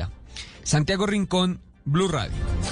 Gracias, Santiago. 11 de la noche y 8 minutos el país está a la expectativa del fallo de la Haya en caso de Nicaragua. Por eso, pescadores y raizales de la isla de San Andrés aseguran que ellos son los legítimos dueños del mar que se en disputa con ese país. Kenneth. Faltando menos de 24 horas para que se conozca el fallo de la Haya en la que se resolverán violaciones de derechos soberanos y espacios marítimos en el Mar Caribe entre Colombia y Nicaragua, los pescadores de San Andrés aseguraron que el fallo les está afectando y que los legítimos dueños son las zonas en disputa, son los raizales. Así lo dijo Harvey Radinson. Ante el fallo de la Haya es que la Haya reconozca nuestra ancestralidad y como legítimos dueños en materia del uso de este territorio que está en disputa y el derecho como pescador artesanal de pescar en nuestras aguas, en nuestro mar, sin restricciones. Los raizales de las islas aseguran que el fallo del 2012 está generando hambre a los pescadores artesanales, según dijo Analia Newell. Porque han habido días muy difíciles, en esos días no ha habido pescado. La semana pasada, Semana Santa pasó y sin poder vender pescado como se debe, porque no había, no se, no se tenía. Los raizales consideran que el fallo de la Haya puede ser favorable para Colombia, luego de observar cómo votaron algunos países como la ONU las medidas cautelares en el caso de Rusia y Ucrania, entre otros. 11 de la noche y 10 minutos, gracias Kenneth. Y siguen los asaltos contra los equipos de computación de los colegios. En este caso, el turno fue para el colegio Itida de Soledad, en donde fueron robados al menos 10 computadores. Este es el segundo robo a colegios que se registra en menos de 15 días en esta región del país. Mefi Méndez. Al regresar a clases después del receso por la Semana Santa, directivas del colegio Itida, ubicado en el municipio de Soledad, se percataron que en la sala de informática faltaban computadores, videobin, bafles y demás equipos que son de utilidad para el desarrollo de las clases de los estudiantes. En medio de la requisa, se percataron que las cámaras de seguridad fueron manipuladas para evitar que quedara el registro de los responsables. Bienvenida Hernández, rectora de la institución. Computadores, se unas impresoras eh, un bafle, unos videobins. En fin, las personas tuvieron mucho tiempo para poder sacar todo lo que ellos cortaron. Extendió un llamado especial a la Secretaría de Educación y a las autoridades policiales para que se investigue qué ocurrió con la empresa de vigilancia a cargo de la seguridad de la institución. 11 de la noche y 11 minutos sigo con usted, Menfi, porque bajo el agua están más de 700 familias de la isla La Loma, en el centro de Barranquilla, por las lluvias de los últimos días. La comunidad afirmó que no poseen servicios públicos, por lo tanto usan pozos sépticos que ya se han rebosado, Menfi. Desde el año 2018, habitantes de la isla La Loma del centro de Barranquilla aseguran que cada vez que llueve sufren por las inundaciones y por la falta de servicios públicos que les genera, entre otras problemáticas, malas condiciones de salud pública. Viven prácticamente entre el agua contaminada que rebosa en las casas a falta de alcantarillado. Así lo explicó Edgardo Iglesia, habitante de esta comunidad. Como acá no tenemos servicios públicos, acá lo que funciona son fosas escépticas que también se nos desbordan. Eh, las aguas lluvias retenidas de los años anteriores por día se confunden con las nuevas y eso es un desastre. Aseguran que hacen uso de los servicios públicos de manera ilegal para poder subsistir junto a sus familias. 11 de la noche y 12 minutos. El desarrollo de estas y otras noticias en blurradio.com. Continúen con Bla Bla Blue. Conversaciones para gente despierta. Estás escuchando Blue Radio. Es momento de dormir. Mañana será un nuevo día para hacer realidad tus propósitos. Banco Popular. Hoy se puede, siempre se puede. ¿Quieres ahorrar y ganar rentabilidad? Clic. Desde 300 mil pesos. Clic. Sin ir al banco. Clic. Ahora nuestros clientes pueden hacerlo realidad con su CDT digital al instante del Banco Popular. Solicítalo ingresando a la zona transaccional en bancopopular.com.co. Aplican condiciones. Vigilado Superintendencia Financiera de Colombia. Banco Popular. Hoy se puede. de Colombia, les habla Tarcisio Maya, el candidato. El guerrero. Como parte de este proceso democrático, he decidido invitar a los demás candidatos para que participen en Voz Populi. Que debatamos propuestas con humor y opinión y, ¿por qué no? Establecer alianzas para beneficio de Colombia y mío. Tarcisio, no invente. Los candidatos sí van a estar en Voz Populi, pero no por usted, señor. Jorge, ¿cómo estás? Yo te propongo un tipo de perdón radial. Tal vez vengan o tal vez no. Porque no sé si tengan maquinaria. Y si no, pues ¿qué pasa? ¿Qué pasa, hijo? Los invitamos para que nos acompañen en los especiales de Voz Populi de Blue Radio de 4 a 7 de la noche para que conversemos con los candidatos presidenciales en Colombia. Obviamente, un evento con el sello de Tarcisio Maya. Papacito. Cine. Videojuegos. Cómics. Tecnología. Series. Esto y mucho más lo pueden encontrar en la caja de los cómics, el espacio de Blue Radio para la fantasía, para salir de la monotonía y viajar a lugares mejores, a lugares donde todo es posible. Soy Miguel Garzón y puede escucharnos en todas las plataformas de audio. Boombox. En las noches la única que no se cansa es la lengua. Por eso, de lunes a jueves a las 10 de la noche empieza Bla Bla Blue con invitados de lujo. ¿Qué tal amigos? Soy su amigo Chupani Ayala. Hola, soy Daniela Legarda, influencer y escritora. Los saludo, soy Marcelo Cezán. Los saluda Leonor Espinosa, chef de Leo en mi casa en tu casa.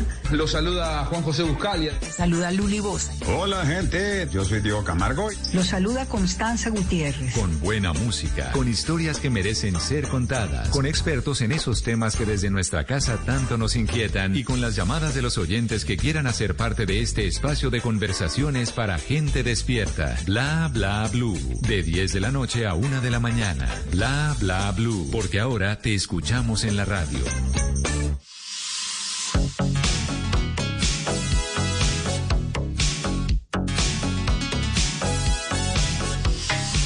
Las penas vienen y van, vinieron penas contigo.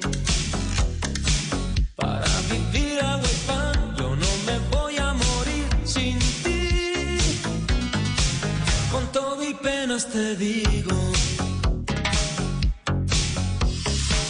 Recuerdo que existe el sol, aunque esté el cielo nublado. A mí me gusta el amor, a mí me gusta el calor y no, no sale el sol a tu lado. Me voy, no vuelvo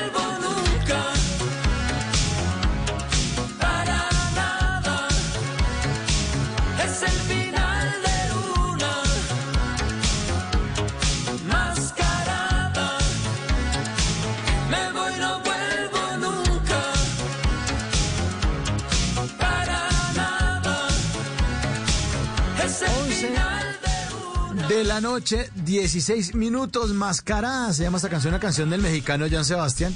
Eh, hoy es miércoles de música de los 90. Esta canción realmente es del 88.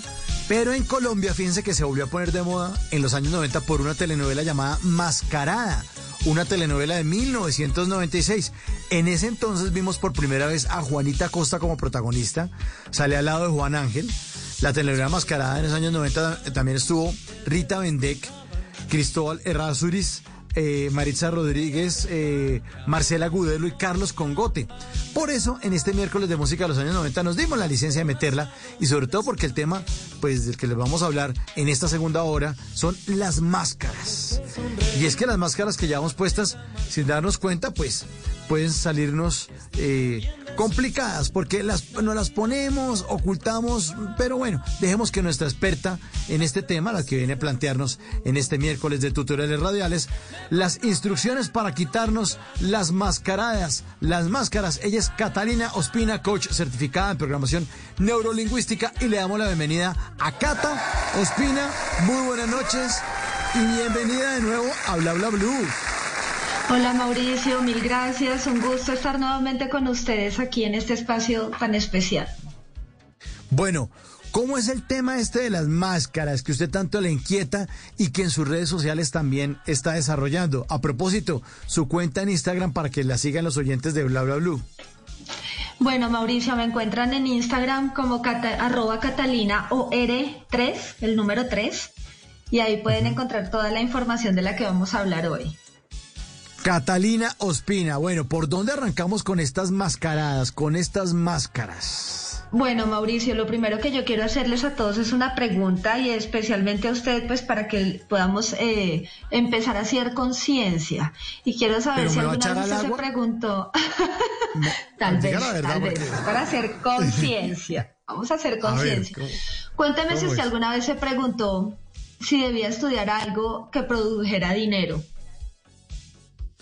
Eh, sí, no, no creo que lo haya dicho así eh, de entrada voy a estudiar algo, porque si no hubiera estudiado economía, una vaina de, me hubiera dedicado a la administración. Eh, yo sabía que yo quería hacer esto porque desde niño jugaba el programa de radio con mi hermana y toda la vaina. Pero como que yo, yo no sabía si eso daba plata o no, supuse. Yo, pues, pues, no sé, de pronto les pagan por hacer esa vaina. Veía a los presentadores como bien planteado, Pacheco y toda esa gente, y decía, pues de pronto, pero que yo dijera, necesito y 5 por 4, 20, subo el 7, bajo el 9 y esto me da tanta plata, no, así como tan claro, no, yo decía, de pronto uno vive bien, ¿no? Pero nunca lo puse en palabras. Esa es mi primera máscara, que ya la embarré. Su caso, es que su caso es excepcional porque usted por naturaleza es como irreverente, pero fíjese que no es el común denominador porque normalmente las personas se preguntan y sobre todo en esta edad donde empiezan a tomar decisiones por sí mismas, eh, bueno, ¿y yo qué debo estudiar que produzca dinero? ¿Cómo me debo vestir para ser aceptado o aceptada en un entorno social? ¿Cómo debo comportarme con la gente para no verme vulnerable? Eh, eh, por ejemplo, en un equipo de trabajo, si, si la persona es líder y tiene gente a cargo, entonces, ¿qué debo hacer para que no me la monten? Porque además usamos palabras como esa. Y son reflexiones que aprendimos a muy corta edad y que nos llevaron a ponernos máscaras y a ocultar quiénes somos realmente. ¿sí? Y precisamente antes de entrar en materia, yo quiero eh, contarles qué significa tener una máscara o qué es una máscara. Y básicamente es una fachada que nos protege socialmente para encajar en un entorno en el que decidimos pertenecer o encajar. Y entonces esto se vuelve, Mauricio, haga de cuenta como una cebolla que está compuesta de muchas capas y que al momento de usted quitarlas y, si se pone en la tarea alguna vez que, tenga mucho tiempo libre de quitarle capa por capa, se da cuenta que en el centro la cebolla tiene pues una, una pieza o una cebollita bien pequeñita que es como de donde parte todo, de donde parte este, este alimento. Básicamente en eso nos convertimos los seres humanos, en un conjunto de información social, em, digamos que inculcada o enseñada conforme las personas que nos cuidaron, nos criaron, pueden ser nuestros padres, abuelos, eh, la niñera, etcétera. Y precisamente esa información que llegó tan a nosotros y nos puso tantas capas que cuando vamos a ver quiénes somos, pues a veces ni siquiera nos identificamos. Y precisamente es algo que está pasando ahorita, Mauricio, y es eh, que las tasas de suicidio alarmantemente se han aumentado en los últimos años y precisamente tienen mucho que ver con la desconexión del ser humano con sí mismo. Por eso es importante para poder hacer ajustes en nuestra vida, primero entender qué vida estamos viviendo, si es una vida propia o es la vida de alguien más, si estamos siendo o estamos pareciendo. Y es por eso importante entender qué fachada es la que nos protege socialmente y con base en qué la construimos. ¿Mm? Ajá, En el segundo punto, eh, es importante entender qué tipos de máscaras existen, porque es que además no tenemos solo una. A veces nos dicen, ah, es que usted es oscuridad en la casa y claridad en la calle, o es que parece bipolar, que tiene doble personalidad. Y realmente esto no es de una sola persona, si básicamente nos comportamos eh, en general los seres humanos y precisamente es por la cantidad de máscaras que podemos adoptar. Básicamente parecemos un camaleón. Entonces, la primera máscara o la más común es la laboral.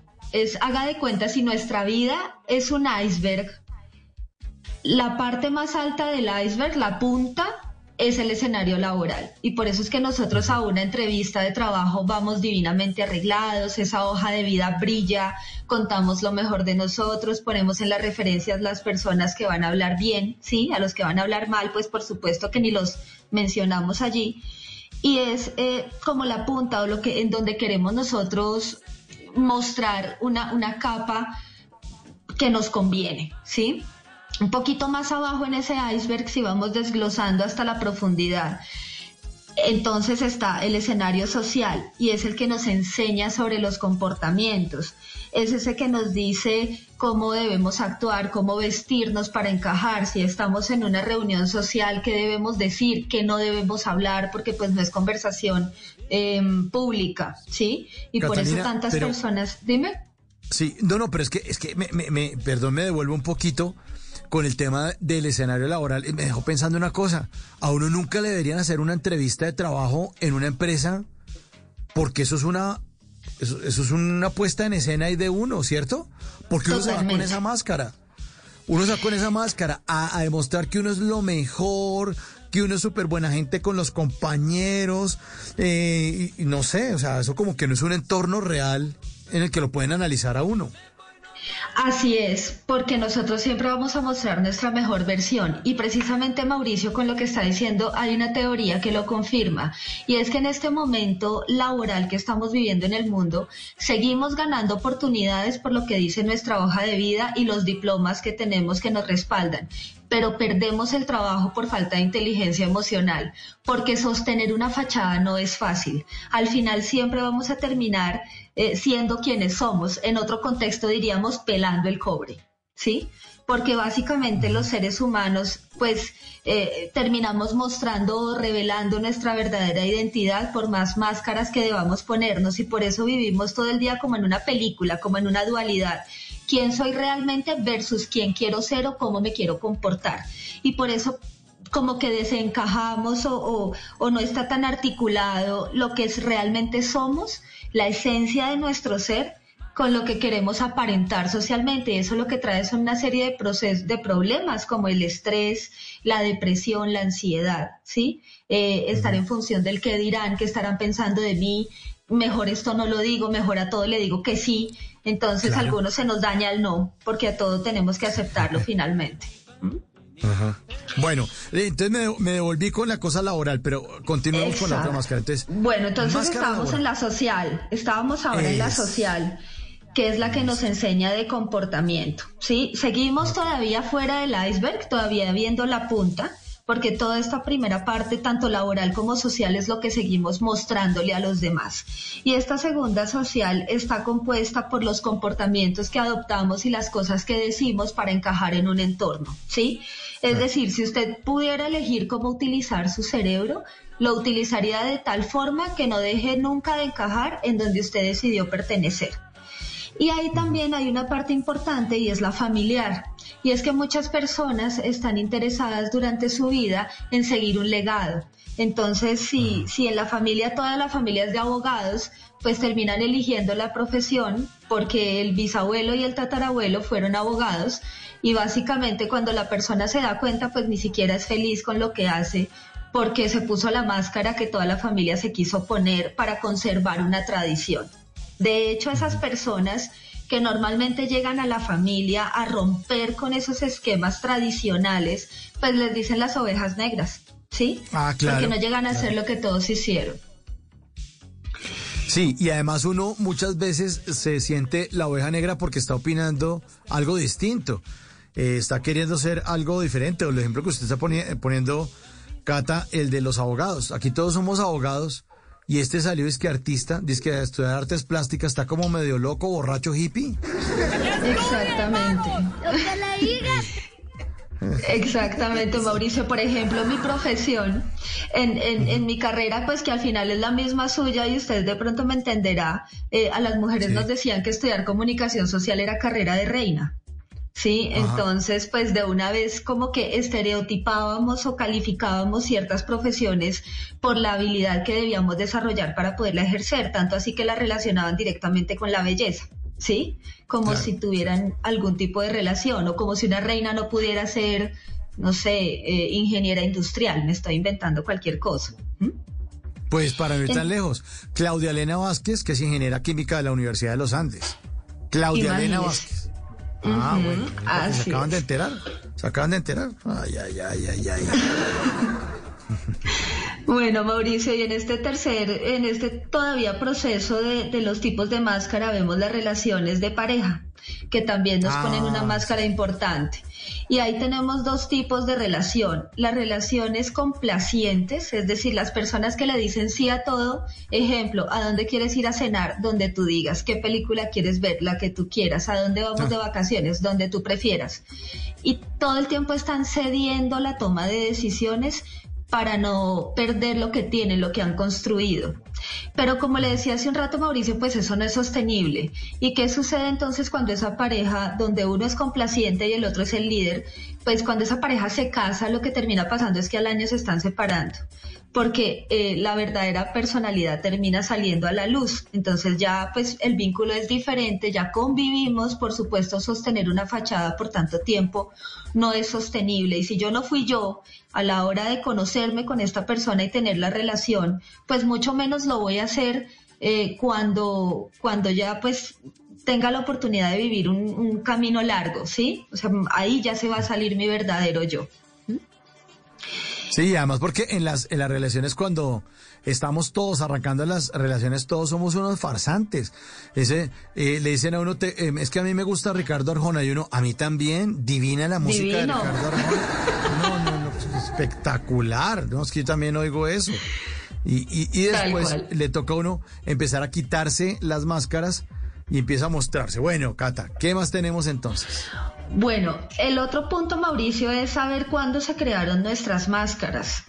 Y lo que dice la teoría es que las máscaras se crean en nuestros primeros siete años de vida cuando formamos la personalidad social. Es decir, cuando aprendemos a separar lo que consideramos bien y lo que consideramos mal. ¿Y quién nos enseña esto? El comportamiento de nuestros padres o de nuestros cuidadores. Como nosotros vimos, observamos que nuestro entorno, nuestro, nuestro entorno cercano, nuestra familia, papás, hermanos, resolvían los conflictos, pues lo aprendimos también a hacer nosotros. Entonces, al final del ejercicio, somos el resultado de lo que observamos eh, de los patrones de crianza de las personas que estuvieron más cerca a nuestro, pues, a nuestro desarrollo. Conclusión, todas nuestras máscaras, o no, la mayoría de ellas se crearon antes de los siete años de edad. ¿Mm? Sí, todo lo que ocurre en esa época es determinante, ¿no? Está uno como un radar y está permeando absolutamente todo y pegándoselo en la piel y llevándose eso a la edad adulta. Exactamente, Mauricio, por eso esos papás que le dicen al hijo, no grite, y están e, emitiendo un grito terrible para dar la instrucción, pues obviamente lo que van a generar, sí, lo que van a generar en ese niño es una contrariedad, porque él va a decir, pero ¿cómo así que no grites si me está gritando? Lo que va a hacer ese niño cuando llegue al colegio va a, adoptar, va a ser adoptar el mismo comportamiento, entonces va a querer callar a los amigos también con un grito, ¿sí? Porque eso fue lo que aprendió. Entonces, la conclusión, ni los niños, ni, los, eh, ni las personas que tenemos a cargo en equipos de trabajo, ni ningún ser humano hace lo que le dicen. Las personas hacemos lo que observamos de los demás. ¿Sí? Trabajamos siempre por observación. Bueno, Mauricio, eh, y frente a esto entonces vamos a lo importante que son los tips para quitarnos esas máscaras. Perfecto. Lo primero... Lo primero que nosotros necesitamos para quitarnos las máscaras es identificar de dónde vienen. ¿Mm? Es decir, si hacemos conciencia y hacemos esa introspección y volvemos a las preguntas del inicio eh, que hacíamos de por qué, qué, debo estudiar que me produzca plata, por qué me debo vestir de cierta manera, cómo me comporto, lo que genera esto es entender a quién tratamos de imitar. Si realmente estamos viviendo una vida propia o estamos viviendo la vida de alguien más o estamos construyendo sobre algo que es insostenible. Y esta es una pregunta muy dolorosa porque lo que, a lo que nos lleva normalmente es a perder amigos. ¿sí?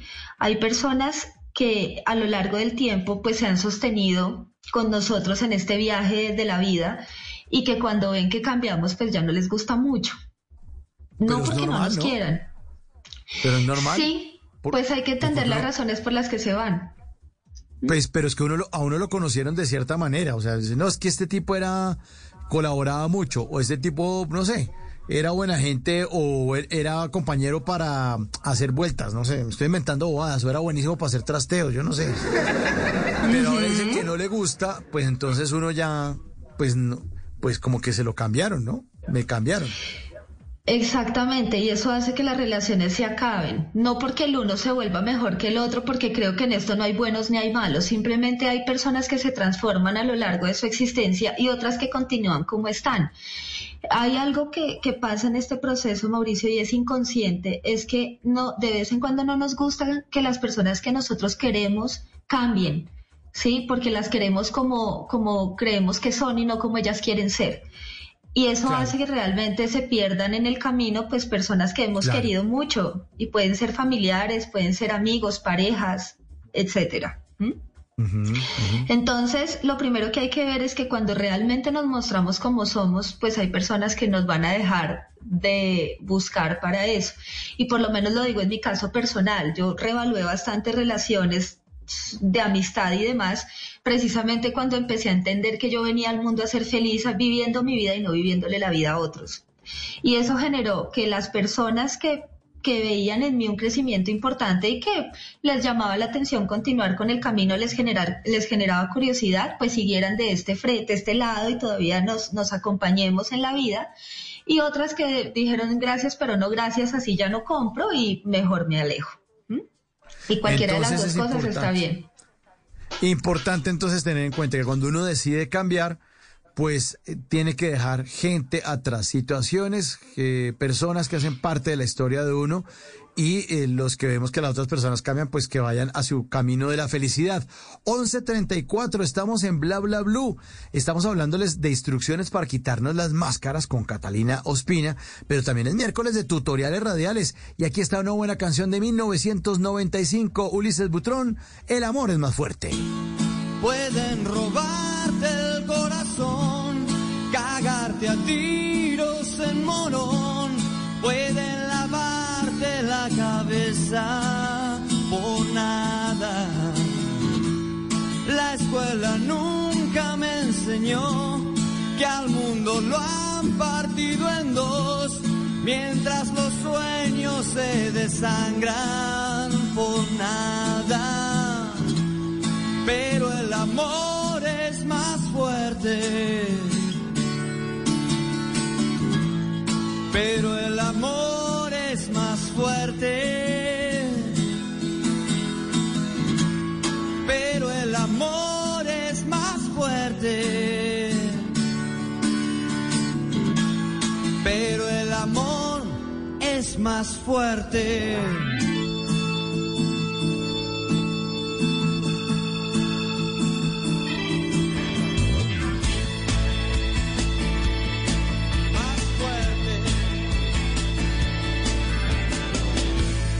¿Cuánto podrán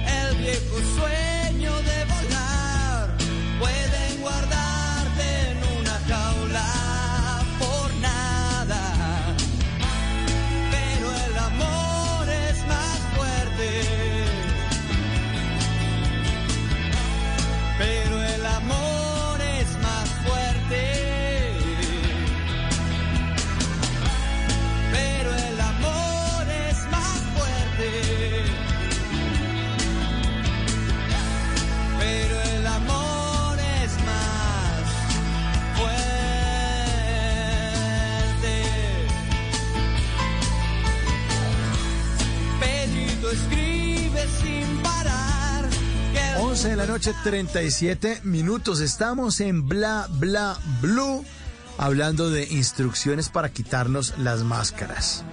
Bueno, entonces, si le entendí bien, usted me dice si tomé nota al derecho, Catalina. La primera instrucción entonces es, cuando cambiamos, hay que ser conscientes de que dejamos personas atrás y ocurren cosas que vamos a dejar atrás y las personas ya nos van a ver de una manera diferente, distinta, ¿o no, Cata? Exacto, posiblemente no nos van a volver a ver. Sí, que eso es lo más común, que no las volvamos a ver y bueno, que les deseemos lo mejor. El segundo punto, Mauro, es hacer conciencia y querer un cambio, ¿sí? Porque nosotros a veces somos conscientes de las situaciones eh, que, que no debemos repetir o que nos hacen sentir incómodos, pero ahí seguimos, ¿sí? No, no tomamos acción. Entonces, eso es como que yo vaya al gimnasio y el entrenador me diga, bueno, ahora mueva el brazo y yo le diga, sí, listo, entonces yo muevo el brazo, sí, pero hágalo, bueno, listo, yo lo hago, pero me quedé ahí esperando. Entonces, por supuesto, yo puedo tener la teoría, pero si no la pongo en práctica, no estoy haciendo absolutamente nada. Pues ¿Sí? claro, uno puede hablar mucha carreta, pero si no, si no pasa la acción, pues ahí se va a quedar. Nunca va a Tal avanzar, cual. no va a hacer nada. No solamente saber y decir, sí, yo sé, yo sé, sino tomar acción, porque al final nadie nos va a hacer esa tarea. El cerebro es como un músculo, yo lo tengo que desarrollar, eso nadie lo va a hacer por mí. Y si yo no estoy en capacidad, pues de nada me va a servir saberlo. Y el tercer punto es reflexionar sobre los, los temas más importantes que nos ponen las máscaras. Por ejemplo, aquí algunas preguntas puntuales para que nos, nos quedemos muy reflexivos en esta noche tan fría. Y es, la primera es por qué elegí mi carrera profesional. Realmente la elegí porque era mi pasión, porque era lo que yo quería hacer, o porque mi familia me dijo que eso era, o infortunadamente pues fue la que pude pagar cuando se me presentó la oportunidad. Entonces esta es una, una pregunta importante para tener presente. Lo segundo es cómo manejas tus finanzas y en qué las inviertes o en qué las gastas. Porque nosotros tomamos a veces decisiones financieras por apariencia y no por esencia. Hay personas que eh, por naturaleza viven endeudadas, aparentando un estilo social que no pueden sostener. Y cuando se dan cuenta, pues sus finanzas se convirtieron en una bola de nieve marcada por el cero o por los números negativos. Otro punto importante, Mauricio, es que tanto nos desahogamos, nos permitimos vivir las emociones y adicional ponerle límites a la gente, lo que decíamos hace un rato. A algunos se les daña el no, ¿sí? Y no consideramos que el no sea una buena respuesta. Y cuando nos damos cuenta, pues estamos sobrecargados del trabajo del otro y lo más triste todavía, no haciéndolo de nosotros, ¿sí? Dejando de lado todo lo que queremos hacer por vivirle la vida a los demás y por hacerles la tarea. El otro punto es qué tan coherente es cada uno entre lo que dice y lo que hace. Sí, ahí hay un dicho que dice que el que reza y peca empata. ¿m? Y esto pues realmente no hace que seamos muy coherentes entre lo que decimos y hacemos. Entonces, si yo por un lado voy profesando algo, pero no, no lo integro a mi vida, pues es como el ejemplo que pusimos ahorita de ir al gimnasio, pero no hacer la tarea. ¿Sí? Y finalmente, y para tener presente, ¿qué tipo de conversaciones tenemos con nosotros mismos? Hagamos este ejercicio y con esto los, los dejo reflexivos. Fíjese qué conversaciones tiene usted en un día. Entonces, eh, ve en Instagram un crucero. Ay, tan chévere, pero no, eso es para los que tienen plata. Yo nunca voy a poder hacer eso. O no voy a tener nunca con quién ir. O no, imagínese eso por allá. Yo nunca voy a tener la oportunidad de conocer. Si usted tiene este tipo de, de conversaciones con usted mismo, lo único que hace es ponerse máscaras de lástima. ¿Sí? Y en efecto el cerebro es tan inteligente que adopta lo que usted le dice. Él no sabe qué es bueno ni qué es malo. Simplemente si usted le dice que usted no va a poder, pues en efecto el cerebro nunca va a hacer nada para que usted logre lo que se propone, sino que refuerza su comportamiento victimista. ¿Mm? Entonces es muy importante entender si en este proceso de empoderamiento yo estoy teniendo conversaciones que me empoderan o conversaciones que me desempoderan para tener que hablar con los demás. Eso es básicamente, Mauricio, lo que significa conocer una máscara, entender de dónde viene, saber qué hacer con ella y podernosla quitar para vivir en libertad. Pero toca hacer, yo también me acabo de enterar, señor expresidente, pero el trabajo es largo y duro y la tarea toca empezarla ya mismo. Ya mismo, Ya suena es mismo. como lo que decía usted lo del brazo, de que suba el brazo, mueva el brazo, baje el brazo, sí, sí, sí lo voy a hacer. Es una decisión, es un tema de autoobservación y de darse cuenta uno que puede eh, mejorar su vida si no tiene máscaras puestas encima. Pues Catalina, le queremos agradecer muchísimo su presencia esta noche en Bla Bla Blue, le mandamos un gran abrazo y a quitarnos la máscara. Así es, mil gracias por la invitación. Catalina Espina en Bla Bla Blue. Y seguimos con música de los años 90. Aquí está Oro Sólido del 96, La Tanga. Bla Blue. La única banda que toca hasta las 15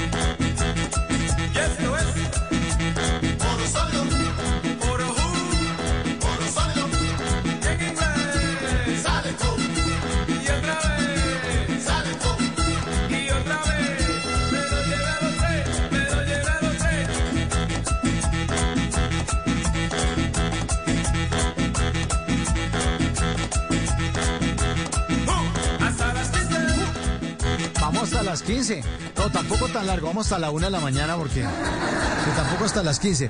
Ahí está Oro Sólido, una canción eh, de los años 90, 1996. La tanga, la tanga. Es canciones que uno ponía a bailar esta vaina en los años 90. Que gimnasio ni que nada, que uno mamado después de tener que sentarse a quitarse los zapatos, a tomar agua y a descansar un ratico de la tanga. La tanga, la tanga, la tanga, la tanga. Les tengo, además de la tanga, les tengo una cosa muy buena. La Feria del Libro, la Feria Internacional del Libro, que va y arrancó desde el 19 de abril y va hasta el 2 de mayo en Corferias, en Bogotá. Los que puedan acercarse a la Feria del Libro, su eslogan es La Feria vuelve para que vuelvas invitados, autores, clases magistrales, Encuentro Nacional de Correctores de Estilo. Bueno, ya se está viviendo, ya se está viviendo 14 días llenos de eventos, de charlas, de libros, de cultura. Eh, la programación la pueden buscar ustedes en feriadelibro.com. Ahí está. Y nos aliamos nosotros, eh, Blue Radio nos se alía al lado de la Feria del Libro para promover la cultura, porque estamos convencidos de que para entender al mundo hay que escuchar todos los puntos de vista. Y qué mejor que una feria, una feria del libro y qué mejor que los libros para llenarnos de información la cabeza, para tomar buenas decisiones, para ser más sensatos, más conscientes o si no tenemos tanta plata para viajar, pues cómprese un libro. Cómprese un libro porque es la mejor manera de dar la vuelta al universo. Pues les tenemos una invitada muy especial que va a ser parte de Bla Bla Blue, que es Pilar Castaño, nuestra queridísima Pilar Castaño, que tiene esta noche a un escritor maravilloso, es Mario Mendoza. Dentro de los libros de Mario Mendoza está el libro Satanás, el que le hicieron película, el que habla de la historia de Campo Elías, el, el asesino de la pizzería Poseto de los años 80. Bueno, él tiene muchos libros, muchos textos, es un gran escritor y una gran presentadora que se une esta noche a Bla Bla Blue. Pilar Castaño en la Filbo. Bueno, aquí nos encontramos en la Feria del Libro. Finalmente, después de casi tres años de pandemia, palabra que Mario Mendoza domina, de reclusión, de hacinamiento, pero bueno, aquí estamos ya rodeados de gente, sintiendo todo lo que implica estar rodeado de libros. Estamos en el stand de Blue Radio y de la HJCK. Estamos con Mario Mendoza, quien nos va a hablar justamente de esta bitácora del naufragio. Pero antes de hablar de bitácora del naufragio y de citriología, que también es impresionante, yo quiero hablar de Mario. Yo quiero preguntarle a este misionero de los libros, a este viajero de los libros, que comenzó recorriendo cárceles, recorriendo barrios cuando era un desconocido, con una mochila llena de libros, que me hable de esa experiencia, porque ya hoy no es un desconocido, pero en ese momento creía en algo distinto, era diferente esa mentalidad y esa filosofía. Mario, bienvenido. Muchas gracias por la invitación, Pilar.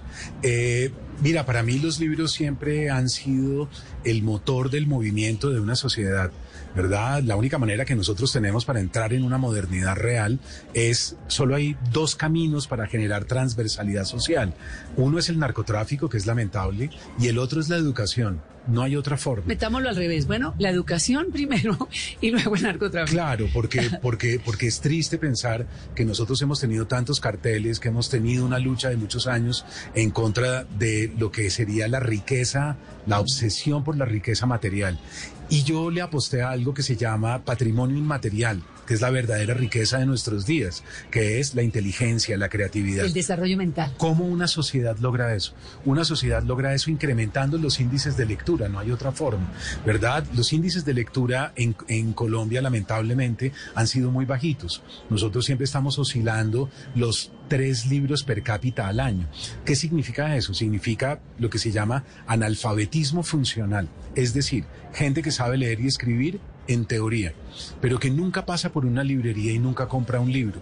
Una sociedad que tiene una tasa de lectura tan baja es una sociedad que se acerca a una hecatombe de gran envergadura. Entonces, yo hice lo que se llama trabajo de base.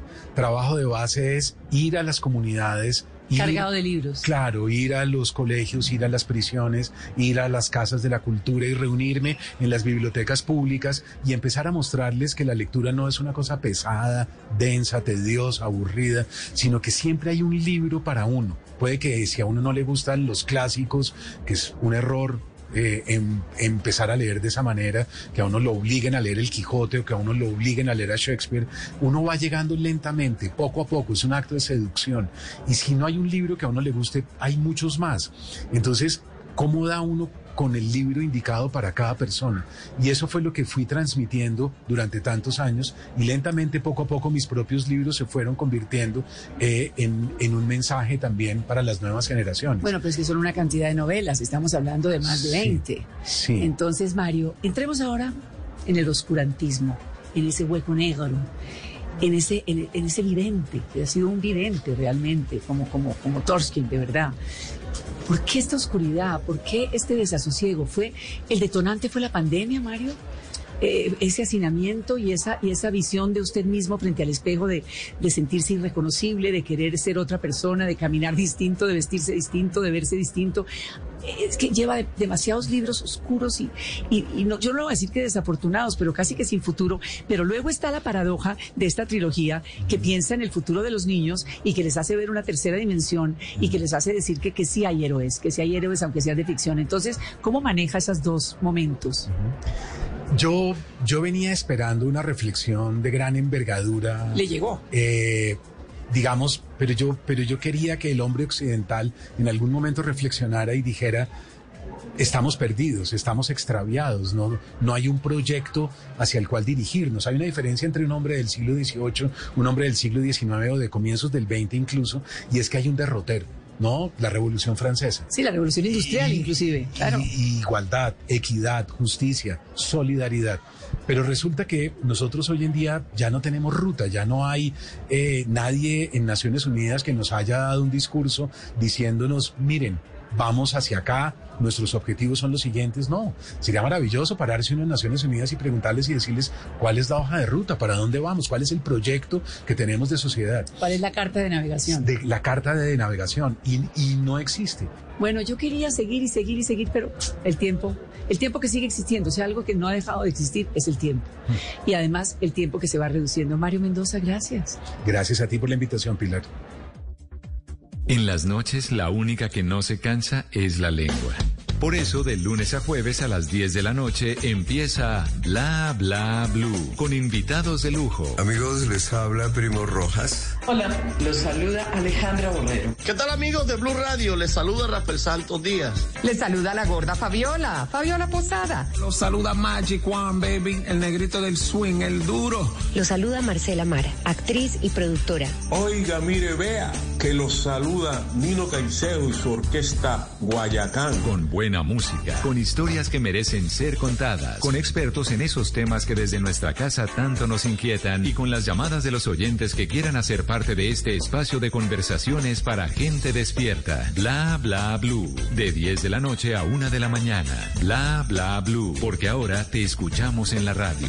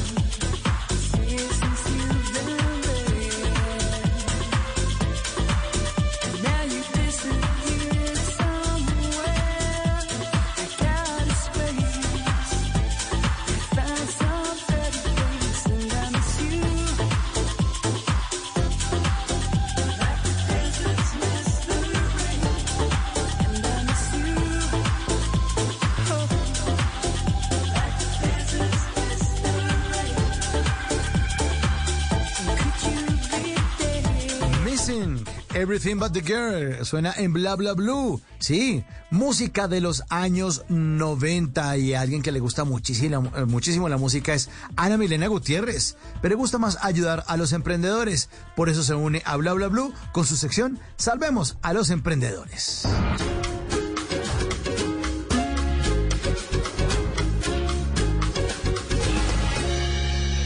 Noticias Caracol y Bla Bla Blue se unen para apoyar a los emprendedores de nuestro país. Soy Ana Milena Gutiérrez y hoy les quiero presentar tres emprendimientos que ustedes pueden apoyar porque estamos seguros que unidos podemos seguir adelante. En muchos países el mercado de snacks saludables es muy relevante y va muy acorde a las tendencias de consumo mundial. En Colombia, esta es una de las empresas nacientes que están logrando de manera sana y deliciosa el sueño de comer refrigerios en paquetes. Mi nombre es Sebastián Montoya. Y yo soy Sebastián Galvez. Somos los fundadores de Galvon Foods, un emprendimiento colombiano dedicado a la comercialización y fabricación de snacks saludables. Nosotros venimos con una propuesta muy innovadora con nuestras dos marcas. Oliva Snacks, la cual se diferencia por sus componentes. Papas hechas en aceite de oliva, sal marina, con sabores naturales certificados kosher halal. Papas libres de gluten, sin preservantes ni conservantes, la cual las hacen aptas para cualquier tipo de dieta. En Galvon Foods nos gusta innovar y en NatNac hemos desarrollado lo que tanto les gusta a los colombianos, que son los granos y las legumbres, como las arvejas, los garbanzos y las lentejas, las desarrollamos en diferentes sabores y son aptos para cualquier dieta saludable. Actualmente generamos 15 empleos directos y 38 empleos indirectos. Los invitamos a que consigan nuestros productos en las principales grandes cadenas y regiones del país. También los invitamos a que nos sigan en nuestras redes sociales en Instagram, en nat.nat y Oliva Snacks. Continuamos con una pareja de esposos emprendedores que en la búsqueda de nuevas oportunidades encontraron en la marroquinería una opción para salir adelante. Se enfocaron en un producto llamativo y del gusto de muchos, las alpargatas. Hola, Leonardo Rojo, creador de la marca Tinto Tizú. Soy Manuela Silva, creadora de la marca Tinto Tizú. Marca que se dedica a la elaboración de alpargatas. Eh, la alpargata eh, es un zapato muy sencillo, pero que tiene mucha historia en nuestro continente, desde el momento que fue traído a este lado del mundo por los colonizadores. Nuestro objetivo principal es seguir manteniendo la tradición de la elaboración del calzado, del oficio zapatero, llevado a un contexto más moderno, con estampados eh, actuales eh, que reflejen nuestra cultura y nuestra tradición. Las elaboramos con materiales frescos, livianos y inspirados en eh, la riqueza cultural y natural de nuestro país. Síguenos en Instagram y Facebook como Tinto Tizú con doble S. Y para cerrar, una emprendedora que muchos de ustedes conocen, nuestra compañera Alejandra Giraldo. En medio de la pandemia, ella creó Vita Alimento Vital con un claro propósito, llevar salud y bienestar a los perritos a través de la alimentación. Es un ejemplo de que cuando se trabaja con pasión, disciplina y con un objetivo claro, se puede avanzar incluso en contextos retadores. Lo que más deseamos los que nos consideramos papás de perritos es que ellos vivan por muchos años a nuestro lado, pero con salud y calidad de vida. Y la alimentación en ese aspecto es fundamental. Así es como nace esta empresa, Vita Alimento Vital, una empresa impulsada por el amor, pero guiada por la ciencia. Después de meses de desarrollo científico, zootecnistas y médicos veterinarios crearon la fórmula de Vita, alimento vital, un alimento natural, horneado, libre de gluten y con todas las vitaminas y minerales para los perritos adultos. Vita tiene ingredientes de primera calidad, pavo, linaza molida, aceite de linaza y de coco y espirulina. Es una fórmula ideal para perritos con pieles y barrigas sensibles. Y ellos son parte de esta empresa, Vita Alimento Vital, una que le lleva felicidad y bienestar a los perritos. Síganos en nuestras redes sociales, en Instagram y en Facebook como arroba Vita Alimento Vital. Recuerden que ustedes también pueden contarnos su historia. Envíenos sus datos, nombre de la empresa, a qué se dedica, cuántos empleos genera y cómo podemos contactarlos. Incluyan las redes sociales, todo esto al correo emprendedores.caracoltv.com.co. En el día oyes la radio, en la noche la radio te oye en Bla Bla Blue. 316-692-5274. Bla Bla Blue. Conversaciones para gente despierta.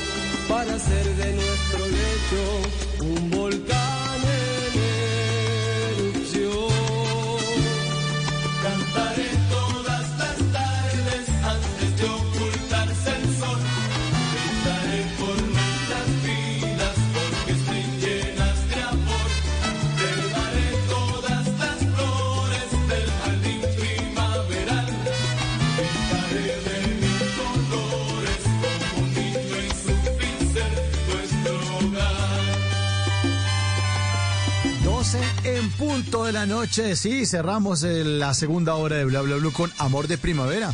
Música de los años 90 suena en Bla Bla Blue, una canción de 1991 del conjunto Chaney.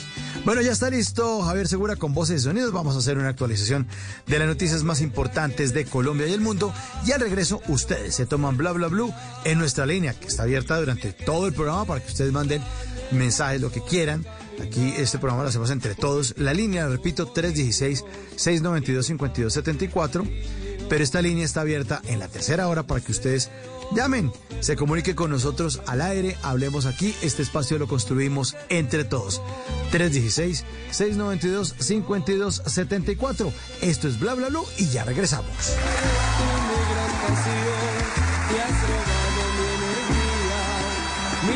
pasión, Eres dueña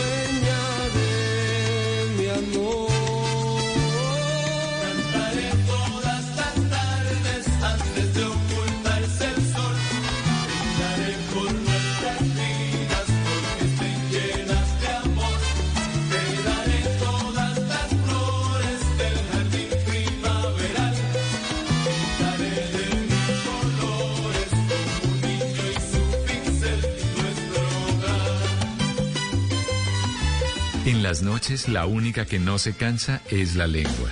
Por eso, de lunes a jueves a las 10 de la noche empieza Bla Bla Blue con invitados de lujo. Hola, mis reciclamores, ¿cómo están? Los saludo nada más y nada menos que la Marce, la primera recicladora youtuber. Hola, amigos de Blue, los saluda Julio César Herrera. Queridos amigos y amigas, les saluda Lady Noriega. Los saluda Julio Rodríguez, el nené. Les saluda Jorge Duque Linares. Saluda Georgina Ruiz Sandoval Goga. Con buena música, con historias que merecen ser contadas, con expertos en esos temas que desde nuestra casa tanto nos inquietan y con las llamadas de los oyentes que quieran hacer parte de este espacio de conversaciones para gente despierta. Bla bla blue. De 10 de la noche a 1 de la mañana. Bla bla blue. Porque ahora te escuchamos en la radio. Voces y sonidos de Colombia y el mundo en Blue Radio y bluradio.com, porque la verdad es de todos. Ya son las 12 de la noche y tres minutos y esta es una actualización de las noticias más importantes de Colombia y el mundo en Blue Radio. Investigan si el homicidio del, exalcalde de Briceño en Antioquia, José Danilo Agudelo, estaría relacionado con la denuncia que interpuso contra alias Cabullo, jefe de la disidencia del Frente 36 de las FARC, por casos de desplazamiento, informa Duan Vázquez. Las autoridades avanzan en la investigación de este crimen del reconocido líder político del municipio ocurrido en el sector del parqueadero de la Inmaculada. Por ahora se indagan en todas las pistas sobre este homicidio del exalcalde José Danilo Agudelo, quien gobernó entre 2016 y 2019 y al parecer aspiraría nuevamente al cargo, pero hay un antecedente que está en la retina de los investigadores, según el comandante de la policía de Antioquia, coronel Daniel Mazo. Él había interpuesto una denuncia por desplazamiento en el municipio contra el delincuente conocido como Cabullo. En esta zona delinque el Gabor 36 y estamos en, en esa parte de la investigación. La gobernación de Antioquia tiene vigente una recompensa de hasta 20 millones de pesos por este crimen. Gracias, Duan. 12 de la noche y cuatro minutos. El próximo 21 de junio inicia el juicio contra el candidato presidencial Rodolfo Hernández por el escándalo de presunta corrupción de las basuras conocido como Vitalogic. Julia Mejía.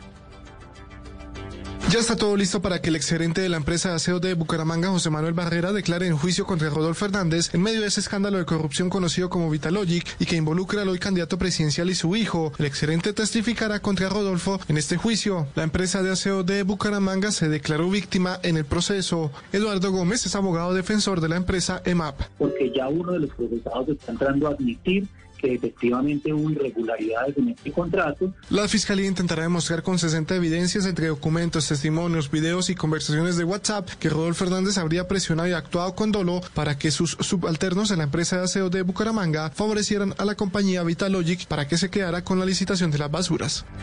Gracias, Julián. 12 de la noche y 5 minutos. Y atención a eso porque profesores de la Sierra Nevada de Santa Marta estarían llegando desplazados a Barranquilla por culpa del conflicto territorial que se vive en esta región del país, Menfiménez. Fuentes confirmaron a Blue Radio que en la última semana han llegado a Barranquilla cuatro profesores desplazados por el conflicto en la Sierra Nevada de Santa Marta, generado a partir de la confrontación entre grupos armados que estarían buscando el control territorial de la zona. Se trata de docentes dedicados a la enseñanza de temas asociados a posconflicto, quienes solían tener una residencia en la capital del Atlántico, pero que estaban trabajando en diferentes sectores de la sierra. Por la situación, estas personas están recibiendo apoyo institucional desde la Personería Distrital y la Unidad de Atención a Víctimas mediante la activación de una ruta institucional con la que primero están revisando sus casos y verificando los hechos expuestos.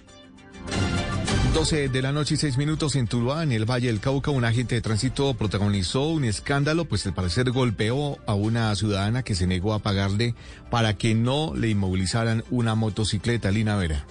Natalia Restrepo, quien fue víctima de agresiones al igual que su hermana en medio de un procedimiento de tránsito en el barrio Albernia de Tuluá, asegura que nadie se esperaba la reacción del agente de tránsito identificado como Pablo Antonio Perea. Todo empezó cuando el guarda requirió la motocicleta propiedad de las hermanas cuando ésta se encontraba estacionada al frente de una cafetería también de su propiedad, argumentando que estaba mal parqueada. Marcela Restrepo es una de las afectadas. Pedimos que de verdad esto no siga sucediendo ni contra la mujer, ni contra los hombres, ni contra ningún género, porque la verdad eh, somos seres humanos y yo pienso que un agente de tránsito o un servidor público tiene que ser tolerante. A él en ningún momento se le agredió. Tras la inmovilización de la moto se genera la discusión que finalizó con el agente golpeando a la mujer y a su hermana, quien intercedió, y a su mascota, a quien le dio varias patadas. Parte de estos hechos quedaron registrados en un video. Aseguran que el hombre entró en ira cuando ellas no dejaron que se llevaran la moto y ante el llamado de la comunidad a que esperaran la policía, este se fue del lugar. Las dos mujeres afirmaron que el caso será denunciado ante la fiscalía. 12 de la noche y 7 minutos, la alcaldía de Bogotá emitió una alerta ante el incremento de casos de infecciones respiratorias en la ciudad por cuenta de las lluvias. El llamado es principalmente a cuidar a los niños pequeños y a los adultos mayores de 60 años. Felipe García. El distrito está recomendándole a los ciudadanos aumentar las medidas de prevención contra las infecciones respiratorias ante el incremento de las lluvias de los últimos días, ya que los casos han venido aumentando. Los más afectados son niños y niñas menores de 5 años y adultos mayores de 60. Manuel González, subsecretario de Salud Pública de Bogotá. Hemos identificado un aumento en los casos que han requerido atención por infección respiratoria aguda. Esto se relaciona con el pico de infección respiratoria que estamos teniendo en este momento en la ciudad, el cual se ha visto agudizado por los cambios en el clima las fuertes lluvias que estamos teniendo. Precisamente para prevenir infecciones respiratorias, la Secretaría de Salud recomienda evitar los cambios bruscos de temperatura, el uso adecuado del tapabocas y el aislamiento en caso de sintomatología respiratoria. Noticias contra reloj en Blue Radio. Y cuando ya son las 12 de la noche y 8 minutos, la noticia en desarrollo, la Embajada de Rusia en Colombia acusó este miércoles al gobierno colombiano de fabricar una tensión entre ambos países envueltos en una serie de desencuentros por la guerra en Ucrania y la violencia en el país. El gobierno de Iván Duque, que la semana pasada calificó invasión, la invasión rusa a Ucrania como un genocidio, estaría tratando de generar y agudizar artificialmente la tensión en las relaciones con el fin de perjudicarlas señaló el jefe de la delegación rusa en Bogotá. Antes de alinearse con Estados Unidos y Canadá con el uso del término genocidio, Duque había sido objeto de fuertes críticas por parte de Rusia, que ante el Consejo de Seguridad de las Naciones Unidas cuestionó su frágil implementación de, acuerdo con eh, los pactos de la paz, con la guerrilla de las FARC y el repunte de la violencia. La cifra que es noticia la acción de Bancolombia en la Bolsa de Valores tocó su máximo histórico con 44.500 pesos por acción. Y quedamos atentos porque la Corte Suprema de Justicia dejó en firme la condena de siete años y once meses de prisión contra el excongresista y exgobernador de Antioquia, Luis Alfredo Ramos Botero. El desarrollo de estas y otras noticias en blurradio.com. Continúen con Bla Bla Blue. Conversaciones para gente despierta.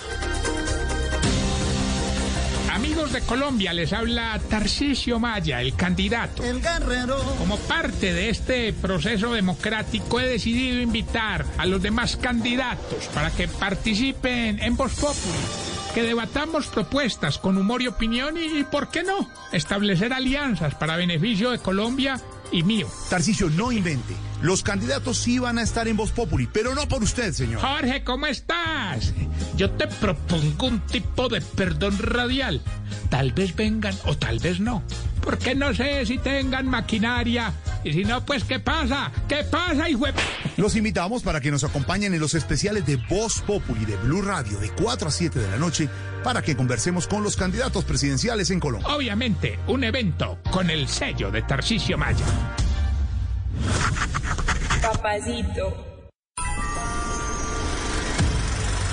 Cine. Videojuegos. Cómics. Tecnología. Series. Todo esto y mucho más lo pueden encontrar en la caja de los cómics, el espacio de Blue Radio para la fantasía, para salir de la monotonía y viajar a lugares mejores, a lugares donde todo es posible. Soy Miguel Garzón y puede escucharnos en todas las plataformas de audio. Boombox. Llega la voz de la verdad para desmentir noticias falsas. Pregunta para Vera. Un video ampliamente compartido por redes sociales muestra una momia de 3.000 años gritando de dolor. ¿Esto es real? Esta noticia es falsa. En el año 2019, un grupo de investigadores recrearon las cuerdas vocales de una momia con una impresora 3D. pero el video fue editado por terceros y se convirtió en una broma, ya que agregaron el sonido de un grito que forma parte de una canción de un grupo de hip hop del año 2011 para hacerlo más impactante. Sin embargo, al hacerse viral muchas personas creyeron que era real. Escucha la radio y conéctate con la verdad. Una iniciativa de Blue Radio en unión con las emisoras que están conectadas con la verdad. En las noches la única que no se cansa es la lengua. Por eso, de lunes a jueves a las 10 de la noche empieza Bla Bla Blue con invitados de lujo. Soy Gonzalo Valderrama Múnera con tilde en la I. Les habla Daniela Pachón de Noticias Caracol Televisión. Les saluda el músico, acordeonero, compositor Rolando Ochoa. Soy Aura Cristina Gainer.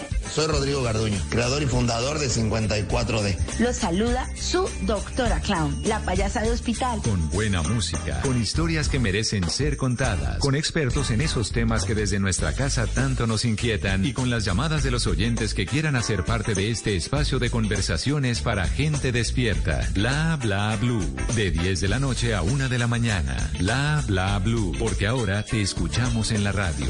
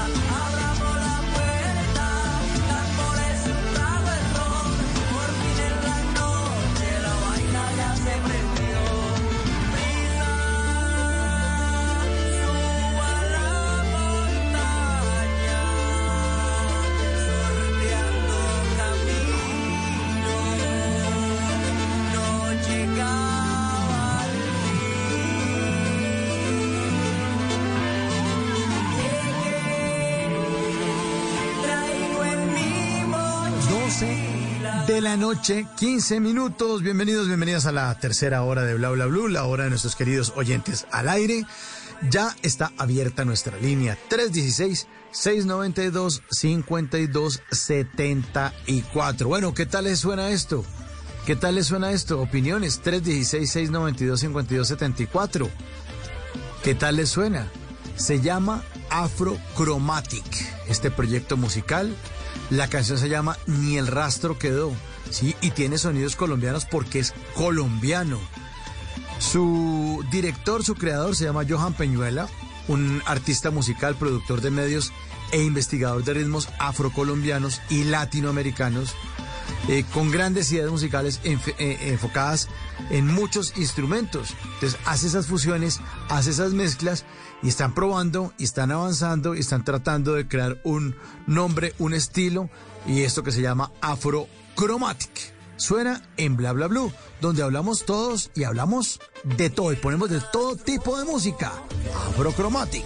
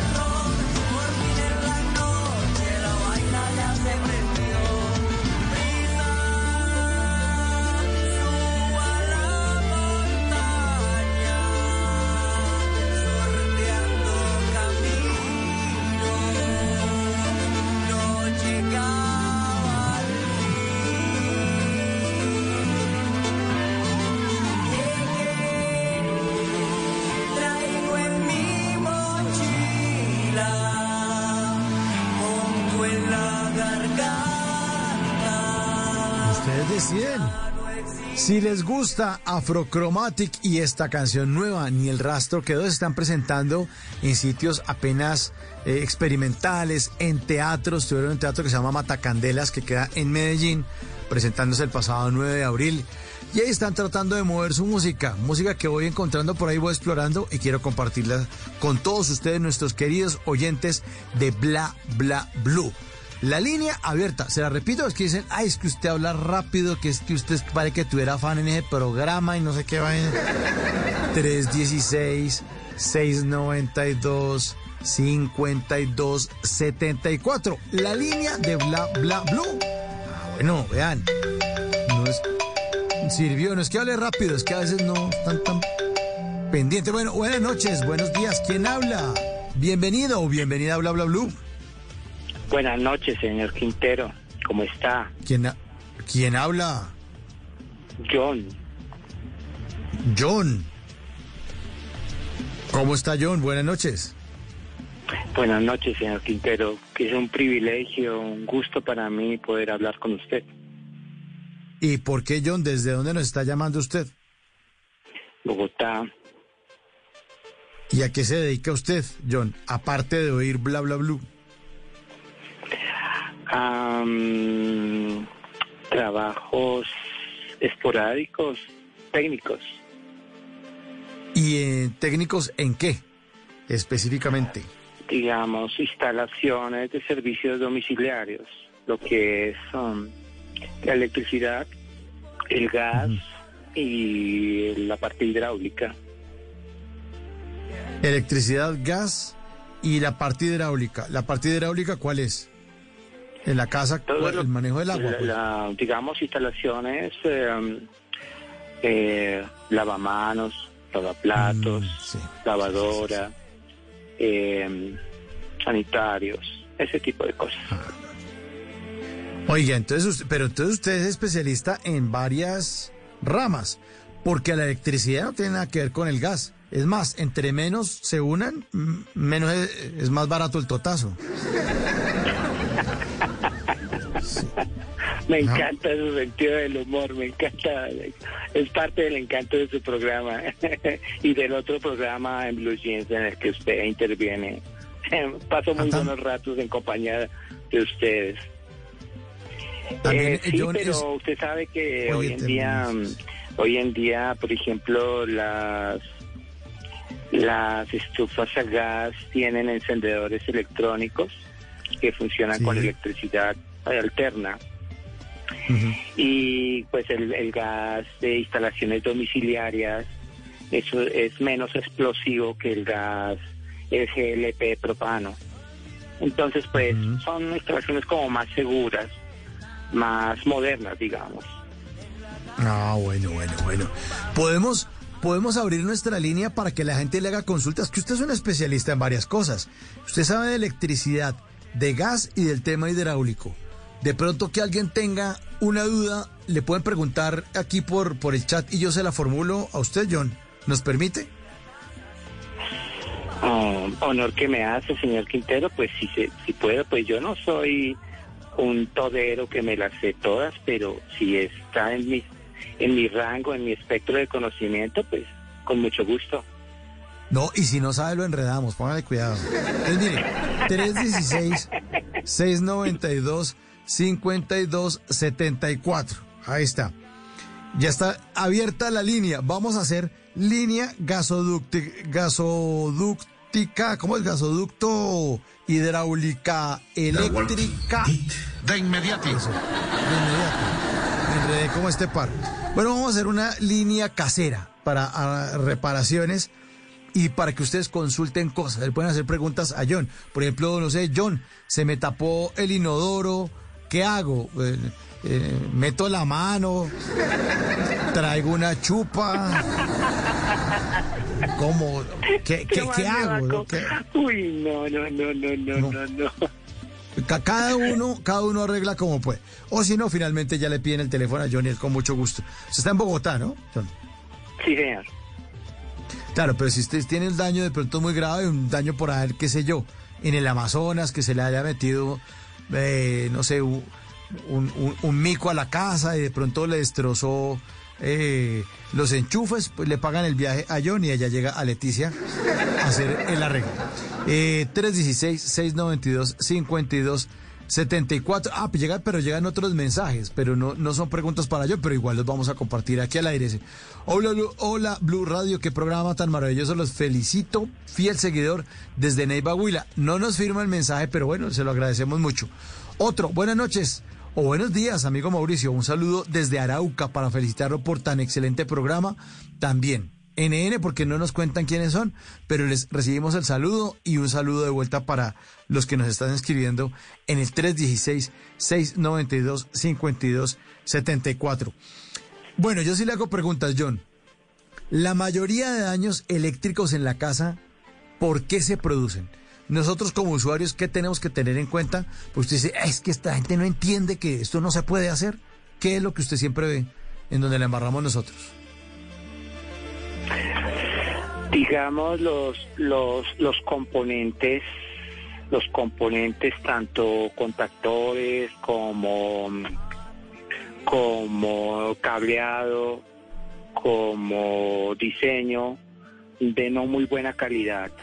Digamos los materiales por ejemplo aleaciones de metales que no sean digamos mínimo un 90% cobre tienden a hacer contactos defectuosos, tienden a calentarse y hay que ver muy bien la calidad de los componentes, tanto tomacorrientes como interruptores, como mm, controles, que eh, hay personas que por ahorrar en, en calidad, eh, lo barato sale caro.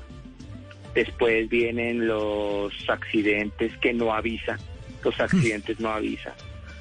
Eh, grandes incendios se, inicia- se han iniciado por un sobrecalentamiento en, en, en un tomacorriente que tiene conectado un, un cargador de celular de mala calidad que se recalienta y, sí, señor. y, y pues vienen los, los, los grandes tragedias, ¿no? Pudiendo. Oigan, por favor.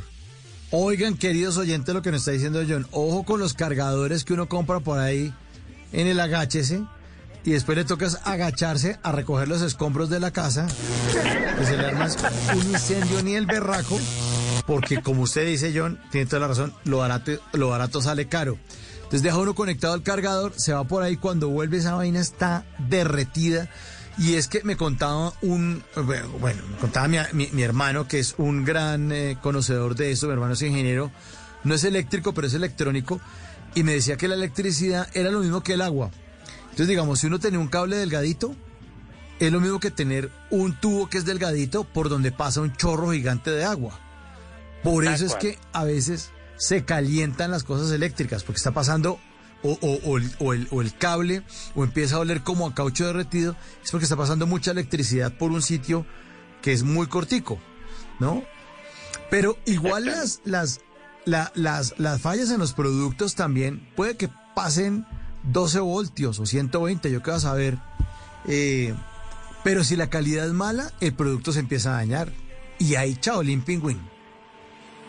Exactamente, exactamente, señor Quintero, usted lo ha dicho muy gráficamente y con muy buen sentido del humor. Eh, digamos, los, calibres del, del, encablado son muy importantes. Por ejemplo, eh, el calibre, digamos, de más dimensión debe ser para instalaciones que tengan alta carga. Digamos, generalmente el, el, estándar técnico de acá permite para un domicilio, digamos, mm, un totalizador de 30 amperios y de acuerdo al encablado debe ser un encablado número 12 o 14 de acuerdo a, las cargas de cada circuito. Hay personas que me, me, viene a la memoria la anécdota de, unos unos amigos que hacían refacciones en apartamentos para ampliarlos, para dividirlos en esta técnica de drywall.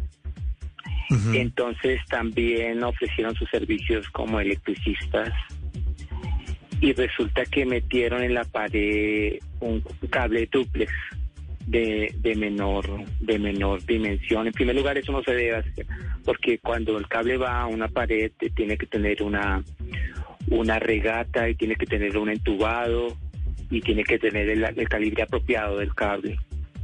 Ellos metieron un cable duplex de número, creo que era número 14, que era insuficiente para la carga que tenía y se les hizo un corto terrible. Y no lo pudieron arreglar y me llamaron desde el otro lado de la ciudad. Y pues yo les dije, no, hombre, ustedes no deben, no pueden hacer eso. Eso es antitécnico, es eh, antiético.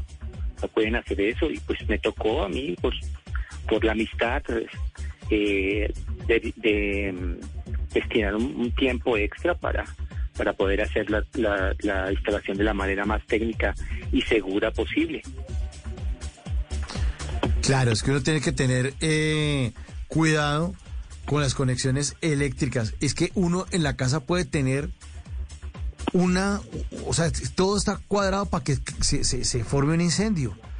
En todas partes. Dice, no, pues que yo no tengo alfombras porque yo vivo en clima caliente. No importa, no importa, no importa. O sea, cualquier chambonada de esas puede eh, generar un, un daño muy grande muy grande. Afortunadamente esta gente lo llamó, lo llamó y no lo llamó a decirle, oiga, nos chamuscó la casa.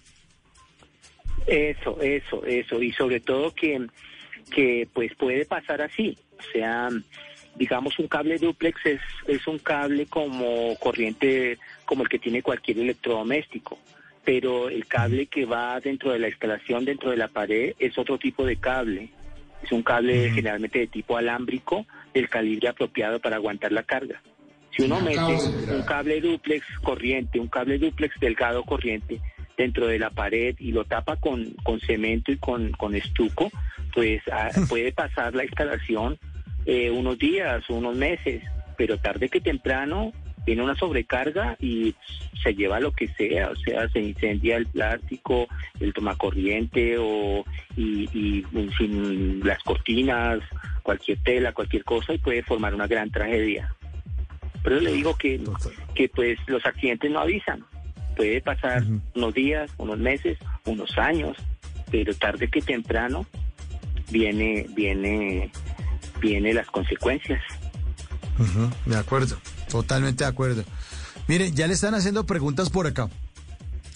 Eh, a ver, tantas que se me mueve acá. 316-692-5274.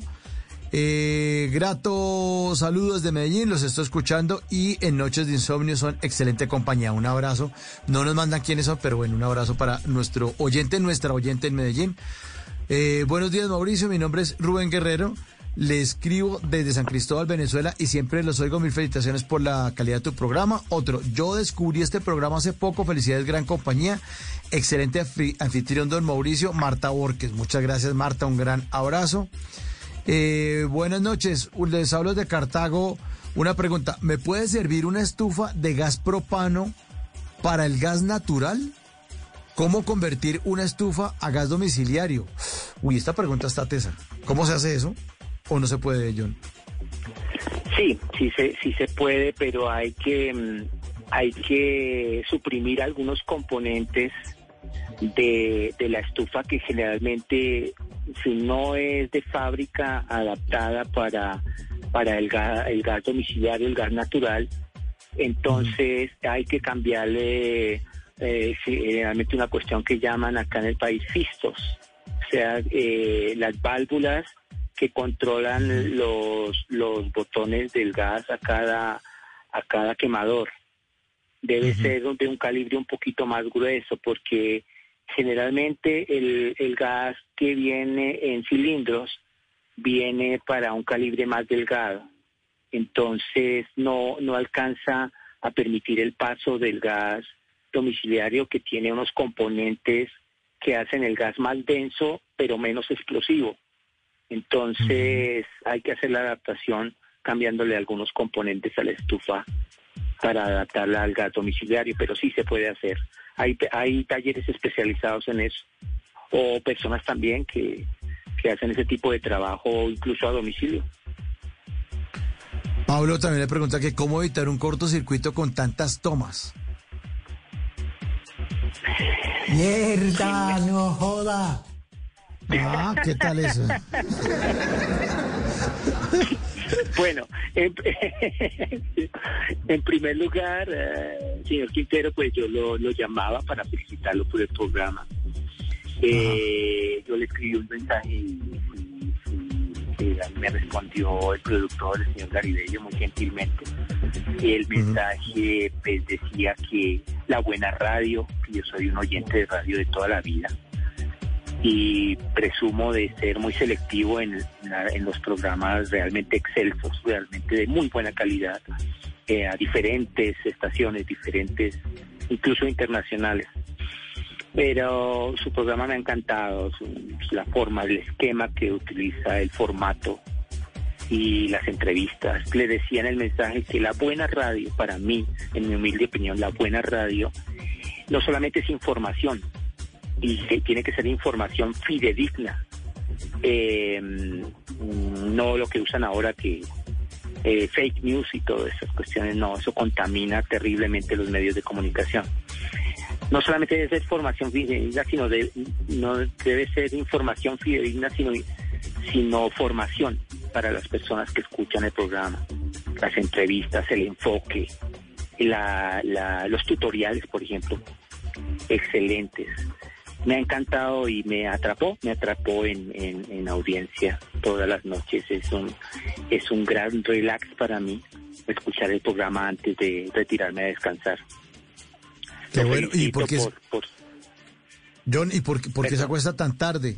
Eh, ¿Es que se lleva trabajo para la casa o qué? No, sino que mm, cuestión de costumbre, ¿no? Usted sabe mm. que, ¿usted cuándo ha, cuando ha visto un murciélago madrugando? ¿O un búho madrugando? No, no, no. Los noctámbulos, usted sabe que los noctámbulos tenemos otro, otros hábitos. Generalmente yo he trabajado siempre en de la tarde para arriba. Ah, ok. ¿Y a, qué hora se acuesta normalmente, John? Mm, dos de la mañana quizás, promedio. Ah, bueno. O sea, se acaba Bla Bla Blue, se queda un ratico oyendo música, la música de Blue de una a dos, y ahí ve a cogerle sueño. Sí, sí, sí, sí, sí, sí, sí, señor Quintero, sí. Sabe, una cosa le comparto que lamenté muchísimo la partida del país de alguien que admiró, admiré toda la vida, admiro muchísimo. ¿Quién? Que es doña María Clara Gracia. Ah, y me pero entristeció mucho. Pues como no, se mucho murió. La... Yo pensé que me iba a hablar de una... No, pero ¿por qué? dígame, me entristeció muchísimo que, que lo haya hecho por, uh, por la situación del país, motivado por la seguridad de ella y por la seguridad de su familia, porque estamos en, en una crisis tremenda en, en la parte de, de seguridad ciudadana. Lamentable, lamentablemente. Y tuvo toda la razón, pero bueno, pues Pues que ella, como los todos los que amamos este país, regresará algún día. para todos los oyentes que, que están ahí pendientes, pero juegue, es que eh, yo trabajo en otro programa de Blue Radio que se llama En Blue Jeans, que es los fines de semana. Ahí nos pueden escuchar. Eh, el programa es sábado y domingo, o los lunes cuando es festivo, de 7 a 10 de la mañana. Siempre estamos ahí con En Blue Jeans. La directora del programa se llama Mara Clara Gracia. Y hace un par de meses se fue a ir a Estados Unidos, se fue a Charlotte en Estados Unidos. Eh, pero ella también estaba buscando un, como un, era un proyecto de vida desde hace mucho tiempo, ¿no? Eso lo dijo al aire. Eh, no, no está como tan con el tema de la seguridad, sino está con el tema de, no, este proyecto yo lo vengo cocinando desde hace mucho tiempo. Eh, se le presentó una oportunidad a mi esposo y armamos maleta y un trasteo gigante porque tenía su casa hermosísima eh, al, nor- al norte de Bogotá. Y dijo, no, y armo maleta y me voy con mi hijo menor. Y se fue para allá, el hijo mayor de ella está viviendo en Canadá, se casó y entonces quería como tener como una vida ya con sus hijos. eh, y, y ya. Y- pero igual está todos los fines de semana. Ahí está en el Blue Jeans. Juiciosa nuestra directora Mara Clara, gracias con todos los temas que tenemos ahí en ese programa que también sirve para que los acompañen los fines de semana. No se pierdan en Blue Jeans, que es un programa muy, muy, muy chévere y John, que es eh, oyente de Blue Jeans, pues les puede... Ahí le está dando la recomendación. Más saludos, 316-692-5274. Mm, Excelente programa, saludos desde Gualmatán, Nariño, el segundo municipio más pequeño de Colombia. Atentamente, Oscar Ortega. Muchas gracias, Oscar, por firmar ese mensaje, porque si no entregan mensajes sin firmar. Gracias, Oscar. Perfecto. Gracias. Gualmatán, Nariño, el segundo municipio más pequeño de Colombia. Otra, vea, preguntas, le están lanzando preguntas. Usted se pone aquí a, a ayudar a la gente y la gente abusa, vea. Pero no mentiras, no, pedimos que le hicieran preguntas y aquí están. Mi querido John, buenas. Pregunta, ¿requiere un enchufe especial la nevera? Y es cierto que cada vez que se abre aumenta el consumo de energía. ¿Por qué? Desde Medellín, Carlos Gil. Correcto. Antes le respondo la otra pregunta del otro oyente que decía que, mm, Ah, que sí, cómo evitar los, los cortocircuitos en un toma. Primero, el, el toma corriente debe ser de, de muy buena cali- ca- calidad. Ojalá de, de un material térmico, un, material que resista el, el recalentamiento. Generalmente los, los tomacorrientes hoy en día tienen una un, un estándar que se llama RATI, que es, ah, digamos, el, el material debe ser un, una especie de- de- de polímero resistente a, al calentamiento, digamos, a un calentamiento en los rangos normales. Nunca, si un tomacorriente tiene dos enchufes, pues es diseñado para para para dos dos dos dos enchufes. El tomacorriente debe de- de tener dos dos capacidad para dos conexiones. Si usted Sí. coloca una T, una T que que su- o una plantilla que se llama que sube sube a la capacidad de cinco o seis eh, enchufes, pues obviamente la toma se va a recalentar, sobre todo si es si es un artículo que requiere trabajo electromotriz o requiere alta carga o tiene resistencias, o sea, resistencias que generan calor, entonces eh, no aguanta la carga, puede haber un calentamiento y por alguna parte la cuerda siempre se revienta por lo más delgado, alguna parte puede fallar y, y esto además debe tener una conexión underground, o sea, a, a tierra para seguridad de cualquier Polo a tierra. cualquier sí, cualquier sobrecarga a la red y esto. Generalmente la gente lo coloca corrientemente y, y no le no, no revisan en su casa que haya una buena instalación de polo a tierra para evitar um, evitar muchas cuestiones de, de sobrecargas y de um, electricidad um, por fuera de la de la red. Digamos en, la, Bueno. en sobrecargas.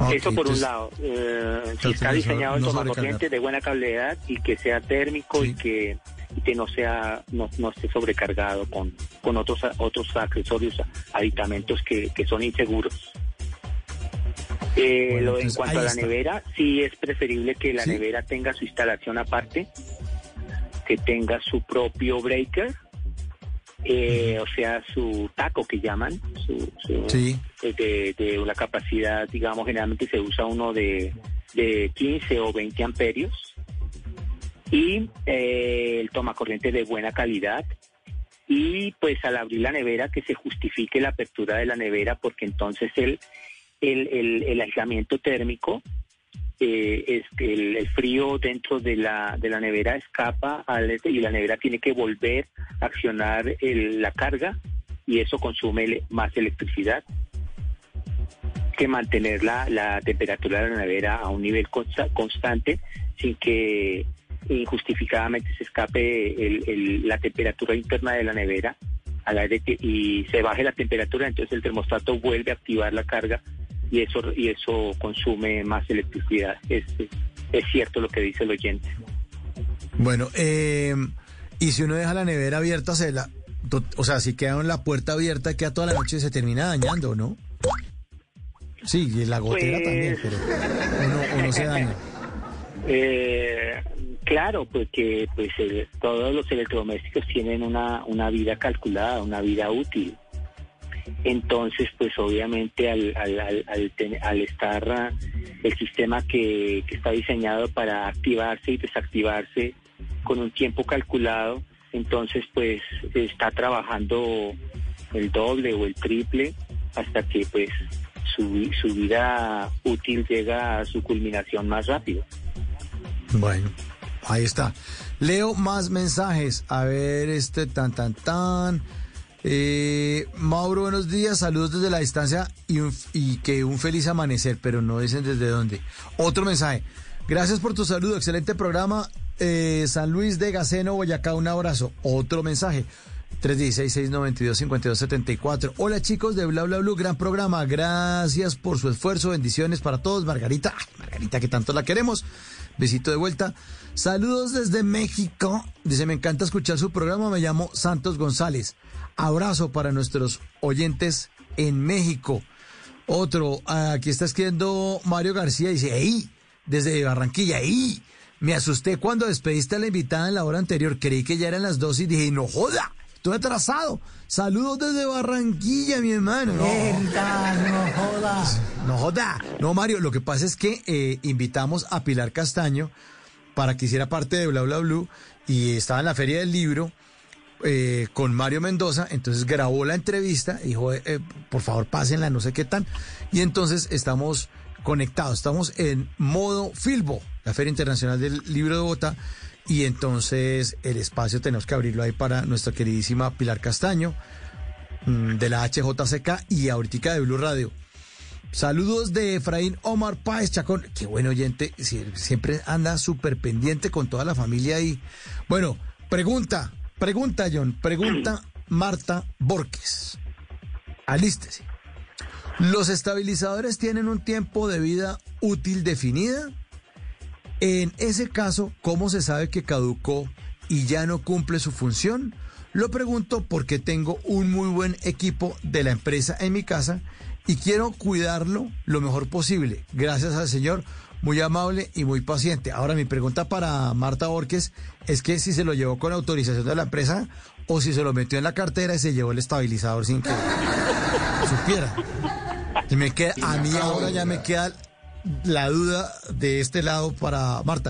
Pero eh, eh, solucionémosle la pregunta a Marta. ¿Los estabilizadores tienen un tiempo de vida útil definida? Sí, eh, eso depende de la calidad y de, de la marca, la calidad, el tipo de... porque hay estabilizadores especializados para, para cierto tipo de electrodomésticos. Eso tiene que ver con la placa técnica. Entonces, generalmente los estabilizadores, el promedio de vida útil son de unos cinco años.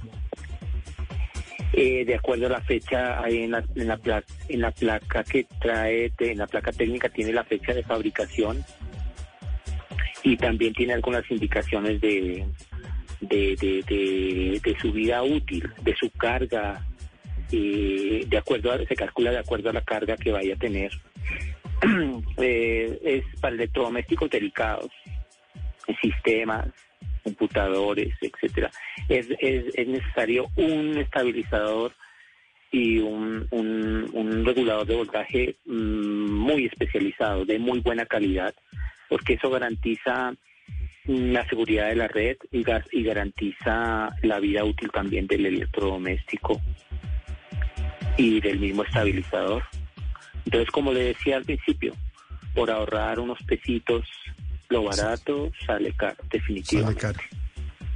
Oiga, John, ¿y por qué los estabilizadores pesan tanto? Uno alza una vaina de esas y piensa que le vendieron un ladrillo. un ladrillo por dentro, es pesadísimo. A, un, a un colega suyo, el cual apreció, mejorando el presente, claro está, aprecio muchísimo.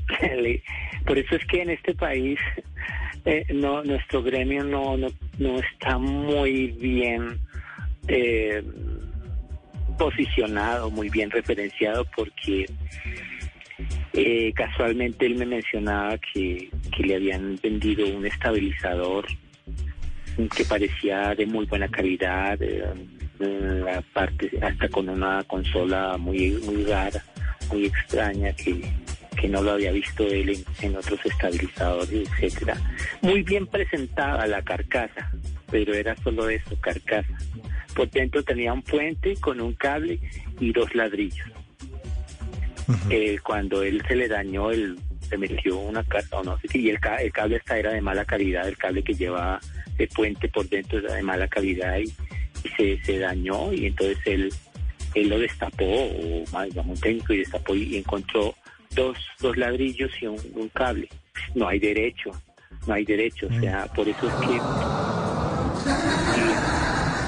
Y, a mí, me, duele como, como, digamos, me da vergüenza ajena por el gremio, pero se toca, de primero, que sea un almacén o una bodega que sea certificada, que sea de, de, de, de, de, de prestigio, que sea un punto referenciado para adquirir todos los materiales de buena calidad.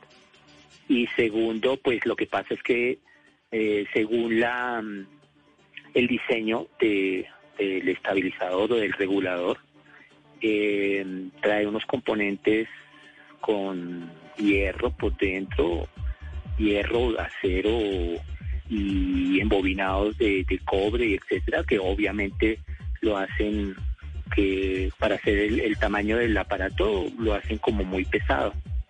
Pero pues es necesario que tenga ese esos componentes para garantizar mm, su, su calidad y para garantizar su vida útil. Eh, ahí sí, como decían los abuelos, mm, si pesa es que es, es, es de mejor calidad y generalmente es cierto. Bueno, o sea que yo soy de muy buena calidad. 80 kilos, no sé. Mire, ya no está respondiendo aquí eh, Marta Borges. Que yo le, está, yo le estaba preguntando que si el estabilizador de la oficina que tenía en la casa había, pues, había salido de la oficina con autorización de la empresa o si había sido un gangazo por ahí que se había encontrado. si, estaba por ahí pagando y con ellos.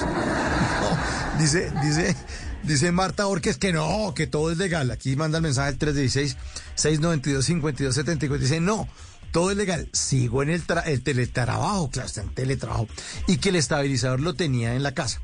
Dice, me hiciste reír, se te agradece. Y pregunta de nuevo Marta Borges, ¿qué vida útil tiene una nevera solar? No, es que Marta está con la tecnología. Eso dura harto, dura poquito, John. Depende de la instalación, eso lleva unos componentes, eso lleva varios componentes, algunas llevan un, panel, un panel aparte, o simplemente van enlazadas con, con paneles que, prestan el servicio para, toda la, vivienda. Eh, la calidad del panel es muy importante. Las especificaciones técnicas del panel y su capacidad también son muy importantes para, para, la, para la vida útil de, la nevera. Una, una, o de electrodoméstico en general, una, una mala elección de, del tipo de, instalación definitivamente influye en, en, la vida útil del electrodoméstico y, y, en, y también en la vida útil de la instalación. Esa, esa tecnología eh, en este momento es, es un poco costosa, pero porque mm, algunos materiales son importados y tienen un estándar de calidad más, digamos, como un poquito más alto. Entonces, pues, eh, por ahora, pues, la instalación debe ser muy bien diseñada, muy bien calculada su capacidad y ojalá con los componentes certificados de, buena calidad. Bien, entonces, eh, um, por acá. Saludos, señor Garibello y Mauricio. Está saludando a nuestro doctor Diego Garibello. Desde Medellín, Luis Fernando, el profe de filosofía. Hola, soy Y un abrazo. Hola, soy Gary, Y un abrazo al técnico John, que está de invitado. Eh, otra pregunta aquí nos hacen. ¿Qué hacer para la protección de rayos? ¿Y por qué los rayos, por qué los rayos dañan los electrodomésticos? ¿Y qué hacer para protegernos de los rayos? Ya. Mm, el, el, el, mayor riesgo es, digamos, las las propiedades que quedan en una ubicación rural donde no hay no hay mm, instalaciones eh, especializadas en, en, captar la radiación atmosférica, los rayos eh, cuando llueve.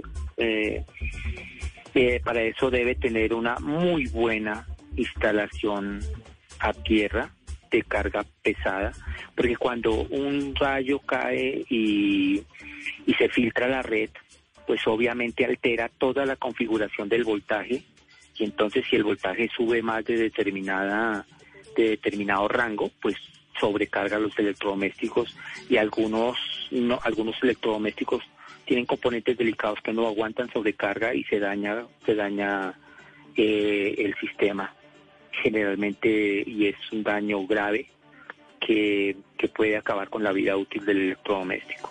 Por eso es muy importante la instalación a tierra en, en, una, en, una, en una vivienda o en una industria. Es muy importante que tenga muy buena instalación a tierra, con muy buenos componentes, muy buen encablado, que, resista um, una sobrecarga eh, para, para aterrizarla, que se llama, para, para que no afecte eh, mucho la, la, capacidad de la red, que pueda generar una sobrecarga, una, un pico de voltaje de, demasiado alto que pueda dañar electrodomésticos delicados. Bueno, ahí está, consulta gratuita. ¿Qué, ¿Qué, más necesitan los oyentes? Tenemos de todo. Aquí hablamos todos y hablamos de todo. Y tuvimos con... Exacto. Para que sepan tanto como John y que nos estuvo contando esta noche acerca de sus funciones y dándonos una asesoría a todos en estos temas que son importantes en, en la casa, el tema de la electricidad, el tema del gas y el tema hidráulico para que a uno no le vaya a ir mal. Bueno, John, pues hombre, queremos agradecerle muchísimo su presencia en Bla Bla Blue, su sintonía Y a los oyentes, si les gusta el programa, díganles a sus amigos, familiares que el programa existe, traigan oyentes para acá, recomiéndenlo, mándenles el link, acuérdense, oiga, o simplemente hagan el comentario que eso es antojadorcísimo. Oiga, imagínense que anoche estaban hablando de tal vaina y pasó para crear la, la, la curiosidad. Y que otro diga, pero eso qué, ¿de qué me está hablando? No, un programa que se llama Bla Bla Blue. Piensa que esa vaina que da de lunes a jueves, de 10 de la noche a 1 de la mañana en Blue Radio. Y, ah, pero es que aquí no, te, no entra la señal, como nuestro oyente que está en México, pues no lo oye por la antena, pero lo oye por la aplicación. Ah, no, fácil, la aplicación y pum, y pone el programa y lo oye. Y si no, no, mire, ponga tal frecuencia en tal ciudad, está en tal, tal, tal. Así que un gran abrazo, John, y gracias por dejar que lo acompañemos a usted que es un noctámbulo en este espacio de conversaciones para gente despierta. Soy fan de Blue, como dije, como firmé el mensaje, soy fan de Blue 24/7 y uno su programa es de, de mis preferidos. Me acompaña muchísimo. A veces, como le decía, me hace llorar de la risa sus ocurrencias. Eso está bien, usted está haciendo patria con su profesionalismo. Gente como usted es orgullo de nuestros medios de comunicación. Ah, me siento muy privilegiado de compartir este espacio-tiempo con usted. Muchas gracias. No, señor, a usted muchas gracias. Es John, John en Bla Bla Blue. Y como buen oyente sabe que nos despedimos con una canción que tiene que ver con algo de lo que nos contó. Pues aquí está Jiggy Drama. Sí, señor, ¿quieren ver gas o quieren ver gotas? Ay, ay, ay.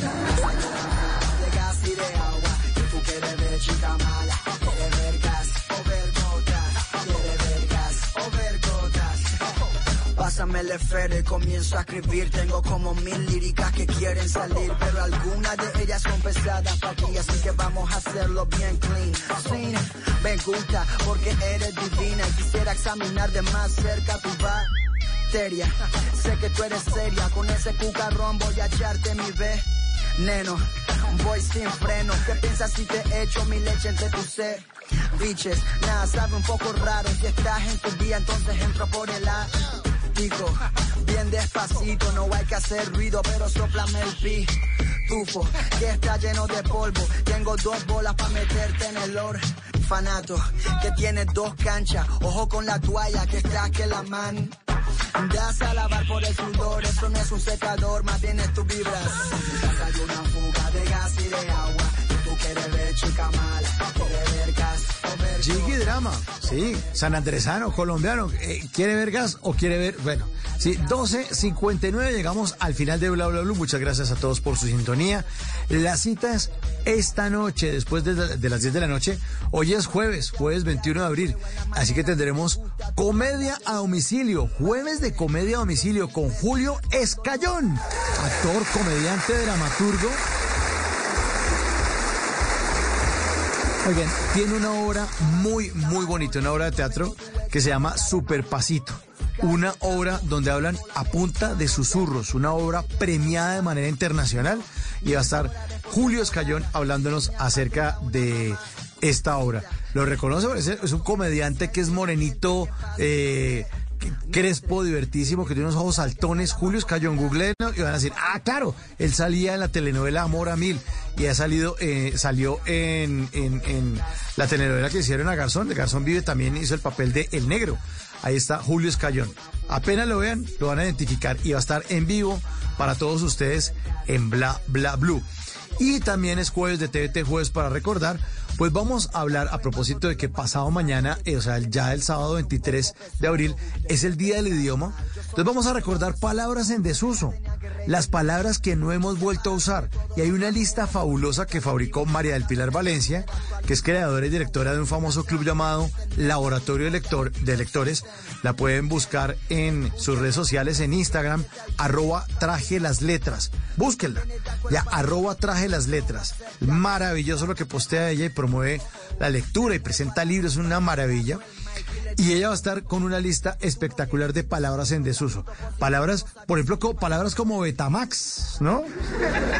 ¿Quién usa la palabra Betamax? Bueno, y otras palabras que no tienen necesariamente que ver con electrodomésticos, pero palabras que no hemos vuelto a utilizar. Palabras en desuso después de las 11 de la noche con arroba traje las letras. en Bla Bla Blue. Así que nos encontramos entonces en este espacio que es de todos ustedes. Ya está listo Javier Segura con voces de sonidos. Va a ser una actualización de las noticias más importantes de Colombia y el mundo. Y hasta aquí llegamos en el Control Master, el señor Andrés Bernal, el flaco, grande flaco. Al lado de él está el señor Diego Aribello, nuestro querido productor. Y mi nombre... Mauricio Quintero, siempre será un honor estar frente a este micrófono para todos ustedes, los oyentes de un espacio de conversaciones para gente despierta. Bla, bla, bla. Hasta entonces, chao, chao. Muchas gracias.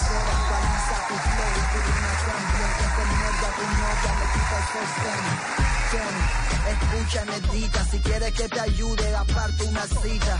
Lo que tienes de acuerpado, yo lo tengo en flow. Acepta que este flaco te activó. Oh, oh, de nuevo a la rumba, agarro el mic y le En las noches, la única que no se cansa es la lengua.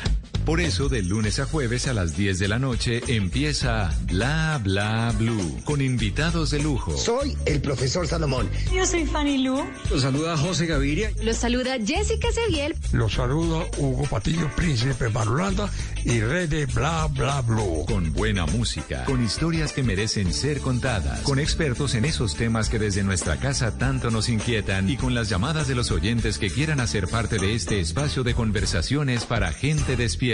Bla Bla Blue. De 10 de la noche a 1 de la mañana. Bla Bla Blue. Porque ahora te escuchamos en la radio. Voces y sonidos de Colombia y el mundo. En Blue Radio y bluradio.com. Porque la verdad es de todos. Una de la mañana y tres minutos y esta es una actualización de las noticias más importantes de Colombia y el mundo en Blue Radio. Fue condenada una niñera por la muerte de un bebé que cayó del octavo piso de un hotel en Cali. Esto pasó hace seis años, Lina Vera. Una niñera fue condenada por homicidio culposo por un caso en el que un bebé hijo de una familia panameña cayó del octavo piso de un prestigioso hotel en Cali, en hechos registrados el 14 de junio de 2016. La tragedia se registró cuando el bebé de 15 meses y que se encontraba a cargo de su niñera, mientras sus padres realizaban diligencias en la capital del Valle, caminó hasta el balcón de la habitación cayendo al vacío desde el octavo piso del hotel ubicado en el oeste de la ciudad. Así lo explicó el abogado de la familia, el jurista Hernando Morales Plaza en el derecho a la culpa es porque se fue negligente, no tuvo la, el debido cuidado, no, no hubo intención de cometer el delito, digamos, y fue negligente. Ese proceso ya ha sido notificado y, ella tendría la posibilidad a través de su abogado de poner recurso de casación ante la Corte Suprema de Justicia. El jurista resalta también que la mujer termina la condena de 27 meses con libertad condicional y que el proceso fue muy rápido teniendo en cuenta la lentitud de la justicia colombiana. Gracias, Lina. Una de la mañana y cuatro minutos. Dos hermanos que vivían en Barranquilla fueron encontrados muertos con signos de tortura en zona rural de Remolino, en el departamento de Magdalena. Los dos hermanos cumplían una semana de estar desaparecidos. Vanessa Saldarriaga. Las víctimas fueron identificadas como Abelardo José y Alejandro José Urribarrí López, de 28 y 18 años respectivamente, quienes residían en la ciudad de Barranquilla y eran de nacionalidad venezolana. Según el informe que entregaron las autoridades, los cuerpos fueron encontrados en avanzado estado de descomposición en el municipio de Tenerife, corregimiento Las Casitas, luego de que la comunidad hubiese alertado con una llamada a las autoridades sobre la presencia de estos cuerpos. De acuerdo con la información que entregan las autoridades, al parecer, estos presentaban signos de tortura en su cuerpo y están avanzando en las investigaciones que determinen qué provocó este hecho criminal en el Magdalena. Una de la mañana y cinco minutos, la Comisión Nacional de Disciplina Judicial sancionó al abogado Leonardo Pinilla implicado en el denominado proceso cartel de la hemofilia. Los detalles con Aidú Vaquero. Por estar involucrado en actos de corrupción con el conocido cartel de la hemofilia, el abogado Leonardo Pinilla fue suspendido para ejercer su profesión por tres años y tendrá que pagar una multa de 10 salarios mínimos. Su proceso disciplinario inició por la compulsa de copias que ordenó un magistrado de la entonces sala jurisdiccional disciplinaria que investigaba la presunta entrega de dineros al exfiscal anticorrupción Luis Gustavo Moreno para favorecer al ex senador Musa Besailem. Recordemos que el abogado gozaba de un principio de oportunidad de la Fiscalía, por lo que para la comisión, Pinilla se valió de la cercanía que surgió con el investigador para ofrecer la entrega de dineros a cambio de tener la vinculación de sus clientes. Una de la mañana y seis minutos, los problemas ambientales son el principal dolor de cabeza de la mayoría de las familias en el país, incluso por encima de los estragos del invierno. Marcela Peña. La contaminación es el principal dolor de cabeza para la calidad de vida de los colombianos. Según la encuesta del DANE, casi el 80% de las familias se está quejando de contaminación en los cuerpos de agua cercanos a los lugares en los que viven. Pero también les preocupa la invasión del espacio público, la contaminación del aire, la presencia de basuras en las calles y los malos olores. Más de la mitad de las familias se quejan de la presencia de insectos y roedores en los lugares en los que viven. A los hogares también los está afectando el mal clima. Mire, en el último año el 6.1% de los hogares fue víctima de inundaciones, desbordamientos crecientes o arroyos. La región del país donde esto es más preocupante es en el Chocó. Se vieron afectadas el 28,1% de las familias. Le siguen Putumayo y Bolívar. También están los hogares afectados por avalanchas, derrumbes o deslizamientos que se concentran en su mayoría en las regiones de Bolívar, Cauca y Amazonas. Noticias contra reloj en Blue Radio. Y cuando ya es la una de la mañana y siete minutos, la noticia en desarrollo, volvemos con el comunicado enviado este miércoles, este miércoles por la Embajada de Rusia en Colombia, en el que señala al embajador de ese país que el programa de becas que beneficia a miles de colombianos en Rusia se afectó por la tensión fabricada entre ambas naciones. A eso se suma las ya deterioradas relaciones comerciales por cuenta del calificativo de genocidio que hizo el presidente Iván Duque ante las Naciones Unidas respecto a la invasión rusa a Ucrania. La cifra que es en noticias, según el DANE, más del 40% de los hogares tenían una mujer a la cabeza durante el año 2021.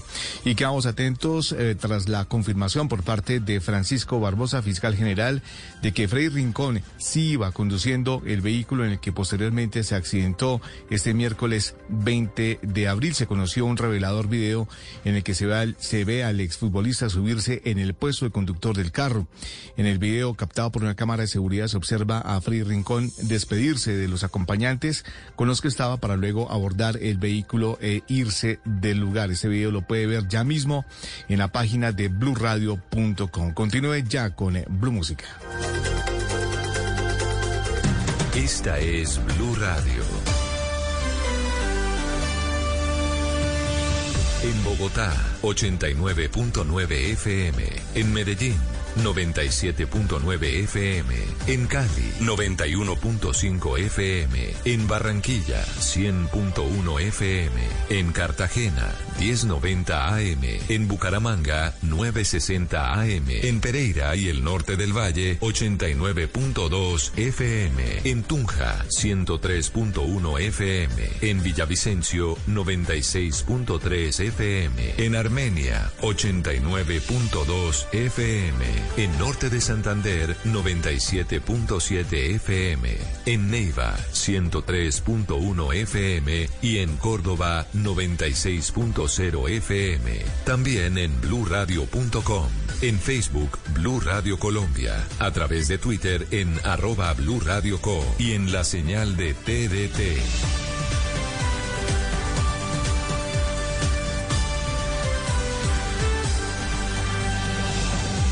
Blue Radio, la alternativa.